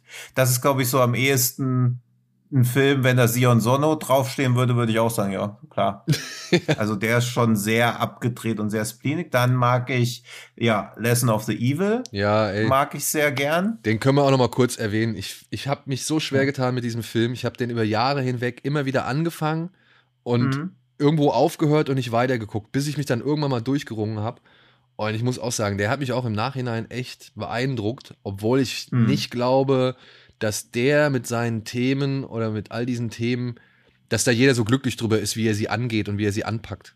Also ich könnte mir Ja, vorstellen, das glaube ich auch nicht. ich Also- könnte mir vorstellen, dass der nochmal wirklich hart in die Kritik genommen würde, wenn der jetzt nochmal breiter bekannt wäre oder, oder Ja. dass der auch schon damals, sage ich mal, äh, gut angegangen wurde, weil, naja, das ist schon, wie soll man sagen, polarisierend, wie sich Ja. Mieke hier diesem Thema nähert. Und trotzdem muss ich sagen, hat der Film irgendwie eine Aura und eine Sogwirkung und allein durch diesen, ja, durch diese drei Groschen-Oper, die er ständig da wieder anklingen Mhm. lässt, finde ich, ja. äh, dass das halt, dass das, das wirkt, also dass es sorgt für so einen, für so einen echt krassen Nachhall irgendwie. Ich musste echt immer wieder über diesen Film nachdenken, obwohl er jetzt auf Anhieb nicht so, weiß ich nicht, mich nicht so wirklich begeistert hat. Aber im Nachhinein musste ich feststellen, okay, er beschäftigt mich doch länger, als ich es eigentlich wahrhaben wollte. Und ich finde den echt cool. Ich finde den wirklich auch echt gut. Ich habe mich mit dem echt schwer getan und ich fand ihn tatsächlich auch, ich fand den tatsächlich nicht Ja? so gut. Ähm, ich fand, der war, also der nimmt sich halt echt wirklich eine Stunde ja Zeit für Aufbau. Hm. Aber ich fand irgendwie trotzdem, ich konnte mit keinem der Charaktere richtig connecten. Und das heißt, wenn auch dann eben dann der Lehrer in den Payoff geht, mir war das irgendwie alles egal. Das hat halt gesplattert, ja, Der aber ich, Payoff. wenn man ihn so nennen will. Ja. Ähm, ihr wisst, was ich meine. Mhm. Mir war das egal. Mir ging der Film irgendwie null an die Nieren. Das war halt viel Gesplatter so, aber ich fand, ich hatte keine Connection zu den, äh, zu den Kids. Die, die mehr herausgestellt werden, verschwinden dann trotzdem recht schnell auch von der Bildfläche. Ähm, ich weiß nicht, also mich hat der irgendwie null abgeholt. Ich habe auch von vielen gehört, das basiert auf einem Roman, dass der Roman, was die Charaktere angeht, wohl deutlich auch äh, mehr in die Tiefe geht, was ja aber meist bei Romanen ist, weil sie mehr Zeit haben eben. Und Ähm, wie, also ich, so- ich weiß nicht, ich, ich, konnte, ich konnte mit dem Film halt nicht connecten. Also ich habe ich hab das nicht verstanden, was daran mich jetzt so abholen soll äh, an dem Finale. Ich muss vielleicht nochmal gucken, aber ich hatte, ich fand ihn relativ belanglos, ehrlich gesagt, beim ersten Mal. Aber ich habe auch nur einmal gesehen. Bin jetzt ein bisschen erstaunt, dass Wikipedia ihn als Slasher-Film führt. Aber hey, vielleicht habe ich da auch irgendwas nicht verstanden. Aber ich mochte ihn, also auch was du gesagt hast, dieses Drei-Groschen-Oper und die Leiden des jungen Werther. Also das hat immer so eine ganz faszinierende Wirkung, wenn asiatische Filme halt diese deutschen Themen oder so aufgreifen. Das ist auch bei, das hast du ja neulich erzählt, Schröck, war das bei Neon Genesis Evangelion Ja. oder so auch? Ja, ja. das hat und auch bei vielen von den Rollenspielen, die so um die 2000er, wo dann auch irgendwie dann einfach eine Stadt auf einmal Kuchen heißt oder so. Man denkt so, ja, irgendwie weird, aber sie haben halt einfach einen deutschen Begriff und auch dieses eine Spiel, was also sprach Zarathustra hieß. Also sowas finde ich echt spannend und ich tue mich mit dem Film auch schwer, gerade weil der Lehrer halt auch mit, ähm, wie heißt er noch, mit Hideaki Ito so cool besetzt ist. Ja, ja Also, aber das ist ja gerade der ja- Widerspruch, ne? Er ist ja, das nun mal so der ganz Geile. gefährlich, das ja, ja. Und der es so Begehrenswerte, der Coole. ist. Ja. Und dass er dann halt einfach so gnadenlos vorgeht. Also im Prinzip ist das ja schon fast. Ja, wann war? Wann war das denn zeitlich? Wann, jetzt muss ich mal nicht, dass ich was Falsches sage. Für sowas bräuchten wir immer so peinlich laufende Musik. 2012. Ja, der Film ist ja auch nach den Anschlagen auf Otoya entstanden. Also das finde ich halt auch so krass. Also es war ja an Prinzip eine Verfilmung von einem Amoklauf von einem Erwachsenen, der irgendwie die Schnauze voll hatte von seinen Schülern, ohne dass so wirklich klar wird, warum er wirklich die Schnauze voll hat. Das ist ja wie so eine Kurzschussaktion, aber er zieht sie dann auch so gnadenlos durch. Dann wie immer diese nordische Mythologie aufblitzt, weil dann gibt's ja auch irgendwie, dass er dann am Ende auch noch sagt, dass irgendwie der Wille Gottes ihn dazu gebracht hat. Also es wird ja dann auch noch in so ganz metaphysisch auf einmal gegen Ende. Also ich mochte das in seiner ja, in seiner wirren und auch teilweise gar nicht durchdringbaren Art irgendwie sehr gerne, weil er auch gar nicht versucht hat, den Lehrer erfüllbar zu machen. Also auch diese Szene mit den Raben. Ja. Man sieht ja mehr oder weniger sein Abdriften in die Geistesgestörtheit, Geisteskrankheit an solchen Symbolen und ist irgendwie auf sich alleine gestellt, was man daraus dann wirklich macht. Plus halt noch eben, ja, die, die, diese ganzen Themen, die halt an japanischen Schulen wohl oder ja, vorherrschen oder halt immer wieder in Verbindung mit japanischen Schulen inszeniert werden. Ne? Also das Bullying ist ja zum Beispiel ein großes Thema in Japan, ähm, was der Film hier irgendwie ein bisschen aufgreift, aber halt auch dann diese, ja, wie soll man sagen, die Ignoranz und, und die, diese, diese Scheißegal-Einstellung halt vieler Schüler, eben warum auch, ne? Die ganze Gesellschaft ist irgendwie am Arsch. Die Leute äh, ja, geben vor, etwas zu sein, was sie nicht sind, wollen uns irgendwie aber erklären, was irgendwie Anstand und Moral ist und leben das halt so, also leben entgegengesetzt dazu eigentlich. Also ja, wie gesagt, ich glaube auch, der Film ist sehr, sehr angreifbar und, und darf sehr, äh, kann auch gut in seine Einzelteile zerlegt und kritisiert werden. Aber Ja. ich mag auch, wie gesagt, so sperrig ich den fand zu Beginn, so nachhaltig hat er mich dann irgendwie beschäftigt. Eben weil ich auch immer versuche noch zu ergründen, was, was Mieke da eigentlich komplett sagen wollte. Aber ich, Ja, ja. und eben weil er sich ja auch klaren Aussagen auch da wieder komplett verweigert. Aber siehst du, so ist es. Kann man immer noch diskutieren drüber, auch wenn der Film jetzt schon ein paar Jahre auf dem Buckel hat. Was hast du noch? Äh, One Missed Call natürlich, weil ich weiß nicht, ob ich es schon erwähnt habe, einer der Höhepunkte des J-Horrors ist. Und The Bird People of China, der eigentlich schon fast eher ein ruhiger Road-Movie ist. Und das ist auch sowas, ich glaube, wenn, wenn Mieke den ein paar Jahre später gemacht hätte, hätte er sich dafür auch eine Oscar-Nominierung geholt. Also das ist, finde ich, ist einer seiner, ja, äh, als, aus Dramasicht schon einer seiner emotionalsten mhm. Filme. Und zeigt halt auch wieder okay. diese Bandbreite. Also ich finde so zwischen 97 bis 2002, 2003 hat er so viele krasse Sachen rausgehauen und danach natürlich auch noch, aber wenn man quasi jetzt so den Einstieg in Mieke sucht, ist, glaube ich, dieser Zeitraum das Beste. Also das Audition ist aus dem Zeitraum, The Bird People of China ist aus dem Zeitraum, One Missed Call auch, dann natürlich auch die beiden Filme, die Daniel beziehungsweise André genommen haben, sind auch aus diesem Zeitraum. Also da hat er quasi im Quartalstakt ein kleines bis großes Meisterwerk rausgehauen. Ja. Das also diese Produktion, er hat ja ein paar Mal was auch so über Produktionsbedingungen gesagt, dass er halt so Gewerkschaften ganz schlimm findet, aber trotzdem ist auch dadurch nicht erklärbar, wie er dieses hohe Pensum einfach aufrecht erhält. Ja, und dann halt auch noch mit so unterschiedlicher Qualität oder unterschiedlichem Aufwand. Ne? Also ich meine, ja. so ein Dead or Alive zum Beispiel, der war ja auch nicht irgendwie, da, da, da passiert ja schon viel. Das ist ja kein billiger Film mhm. so, ne? Und ich würde jetzt auch zum Beispiel ein Itchy würde ich jetzt hochwertiger bezeichnen als ein Visitor Q. Visitor Q arbeitet einfach mit viel einfacheren Mitteln. Ja. Und so ein Itchy the Killer ist, sag ich mal, im Aufwand her, was eben halt auch gewisse Gewaltdarstellungen angeht und so, oder mhm. aber auch die Inszenierung, die Kamera, ähm, das ist alles schon deutlich hochwertiger und echt von Klasse so, ja.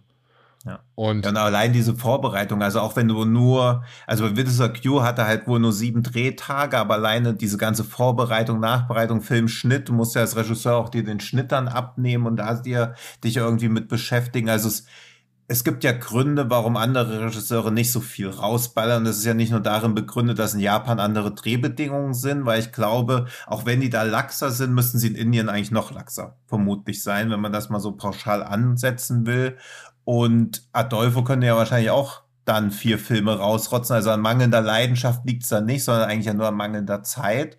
Und da muss Mieke halt echt richtig krass drauf sein. Also das, da würde ich super gerne Doku drüber sehen. Ja. ja. Nur kurz. Aber auch was ich bisher an Making-of-Material gesehen habe von seinen Filmen, ist auch immer erstaunlich wenig. Oder es sind, ich habe nicht die richtigen DVD-Blu-ray-Releases, aber auch da kann man es nicht so ganz ergründen, wie er auf diesen ungeheuren Output kommt. Er wollte ja, bevor er Filmemacher wurde, wollte er ja äh, Motorrad-Rennfahrer werden mhm. und vielleicht mag er das, er mag Geschwindigkeit. Das hat er jetzt einfach auf Film produzieren übertragen. Ja. Kurze kleine Randnotiz noch, weil aus dem Zeitraum stammt auch dieser Graveyard of Honor. Ähm, das Original ist von 1975, das habe ich eben vergessen, und stammt von Kinji Fukasaku, den vielleicht der ein oder andere oder die eine oder der andere, äh, die andere ähm, durch Battle Royale kennen. Das waren seine beiden letzten Filme. Ja. Und er hat auch natürlich noch den großen Klassiker Tora, Tora, Tora gemacht. Wenn man mal. Ui. Ja, okay, den kenne ich natürlich. Wenn man mal einen Kriegsfilm aus äh, anderer Sicht sehen möchte, beziehungsweise halt so ein bisschen einen Kriegsfilm über den Zweiten Weltkrieg aus japanischer Sicht sehen möchte, kann ich den auch. Das habe ich auch immer gerufen bei der Fußball-WM, als Deutschland gegen Japan gespielt hat. So, und bevor es jemanden falschen Hals wegen diesem Tor und nicht wegen Pearl Harbor. Ja, also, ja, ja, jetzt, ja. weil ich gerade gemerkt habe, uh, da kann sich wieder jemand, wenn das missverstehen will, sich schön dran aufhängen. Und apropos missverstehen, wollen wir mal zum Schrecken vom Amazon langsam. Ja, können wir, kommen wir, kommen wir. Mieke könnten wir wahrscheinlich auch noch ja, 100 Stunden weiterreden. Genau, also ich hoffe an alle Zuhörerinnen und Zuhörer, ihr habt verstanden, dass der Mann eine Menge Filme gemacht hat und dass der wirklich einen faszinierenden Output hat, der von allen möglichen Ecken und Enden herkommt und man sich da halt wirklich, man immer viel, äh, viel entdecken kann in seinem Output so. Ja. Und oh ja. ich hoffe, da waren jetzt ein paar Filme dabei, die noch nicht auf eurer Watchlist sind oder die halt noch nicht irgendwie bekannt sind. Und dementsprechend wünschen wir euch viel Spaß mit äh, ja, einem der beiden Enfants terribles der japanischen Kinolandschaft. So, womit wir dann bei einem weiteren Enfant terrible wären.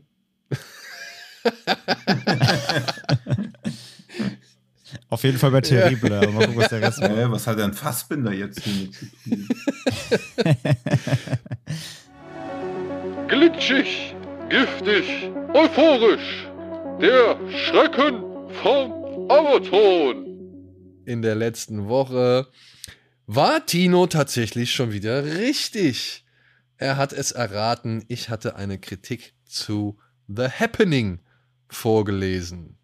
Ja, und ich habe schon gesagt, ja, letztes Mal, nachdem du es aufgelöst hast, dann nach der Show, ich habe dann wieder, ich habe wieder zu sehr darauf gepocht, dass Menschen bei Amazon Dinge genauso benennen, wie ich sie benennen würde oder wie der Kanon sie benennt, aber nee. Nee, nee. Anscheinend finden die Leute, dass in Happening Zombies vorkommen, aber mein Gott. Das wäre ja, zu am einfach. Anfang springen doch, am Anfang fallen doch Leute willenlos vom Dach. Was soll das denn sonst sein? Nazis. Die, die, Ja. Die Wall Street. Ja, und ich habe natürlich auch was rausgesucht. Und ich habe auch sowas rausgesucht, dass ich nächste Woche nochmal dran bin, um einfach auch mal die Messlatte höher zu legen. Aber Oh. wahrscheinlich errät jetzt wieder einer und ich verstehe wieder überhaupt nicht, wie das passieren konnte. Das ging mir nicht beim letzten Mal auch schon so, wo ich dachte, ich hätte was Krasses rausgesucht. Und hast du eine Und als- Ein-Sterne- oder eine Fünf-Sterne-Bewertung rausgesucht? Das könnt ihr aus dem Text ja rauslesen gleich. Okay. Ich kann zwei Tipps im Vorfeld geben. Nein. das ist ein Film, Nein, den nein. ich gestern. Ja, okay. Mach's erst danach. Okay. Ja. Gut, also die Überschrift ist hier regiert die Blutwurst.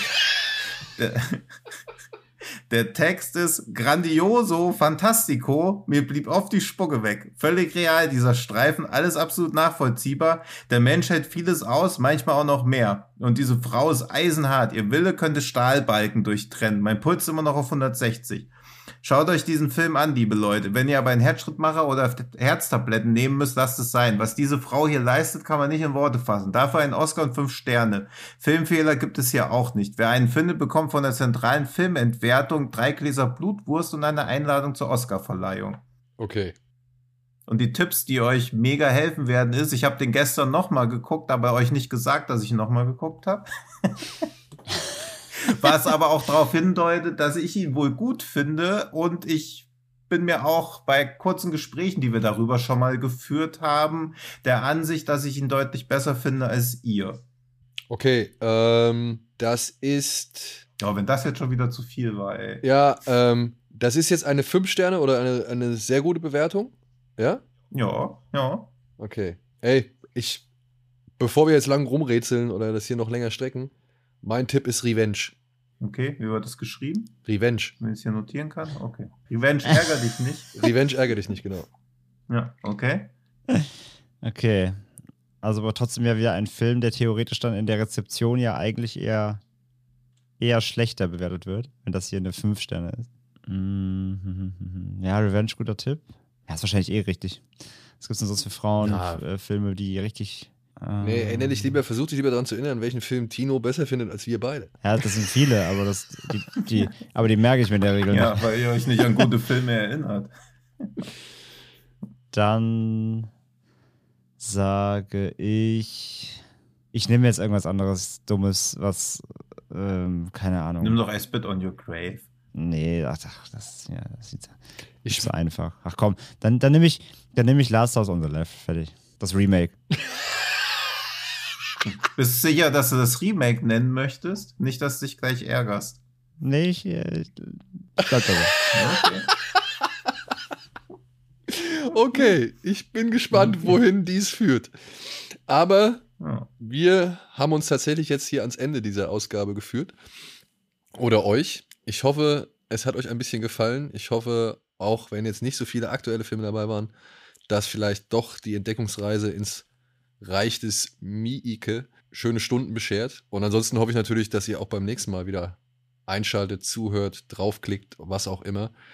Wie gesagt, wir sammeln bereits schon fleißig eure Filmvorschläge. Wir haben jetzt auch schon wieder, André hat jetzt auch schon wieder eine Menge Filmvorschläge ähm, uns weitergeleitet, wo ich sage, cool, machen wir gerne oder krass, kenne ich gar nicht.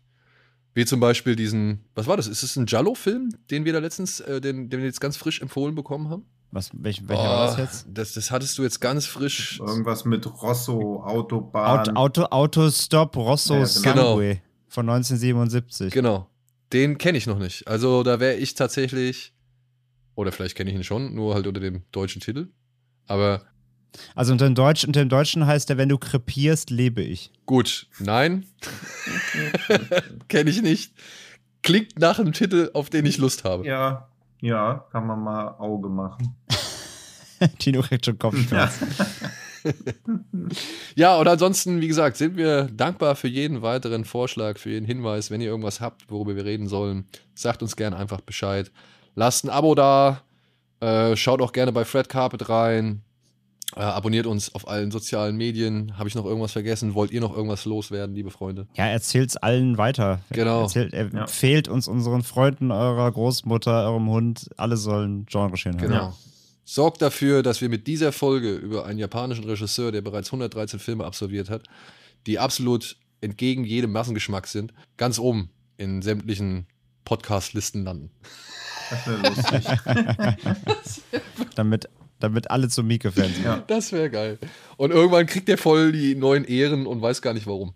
Ja. So, Ja, wenn wir auf Aber- Platz 1 kommen, dann gucke ich alle Filme in chronologischer Reihenfolge innerhalb von einem Monat.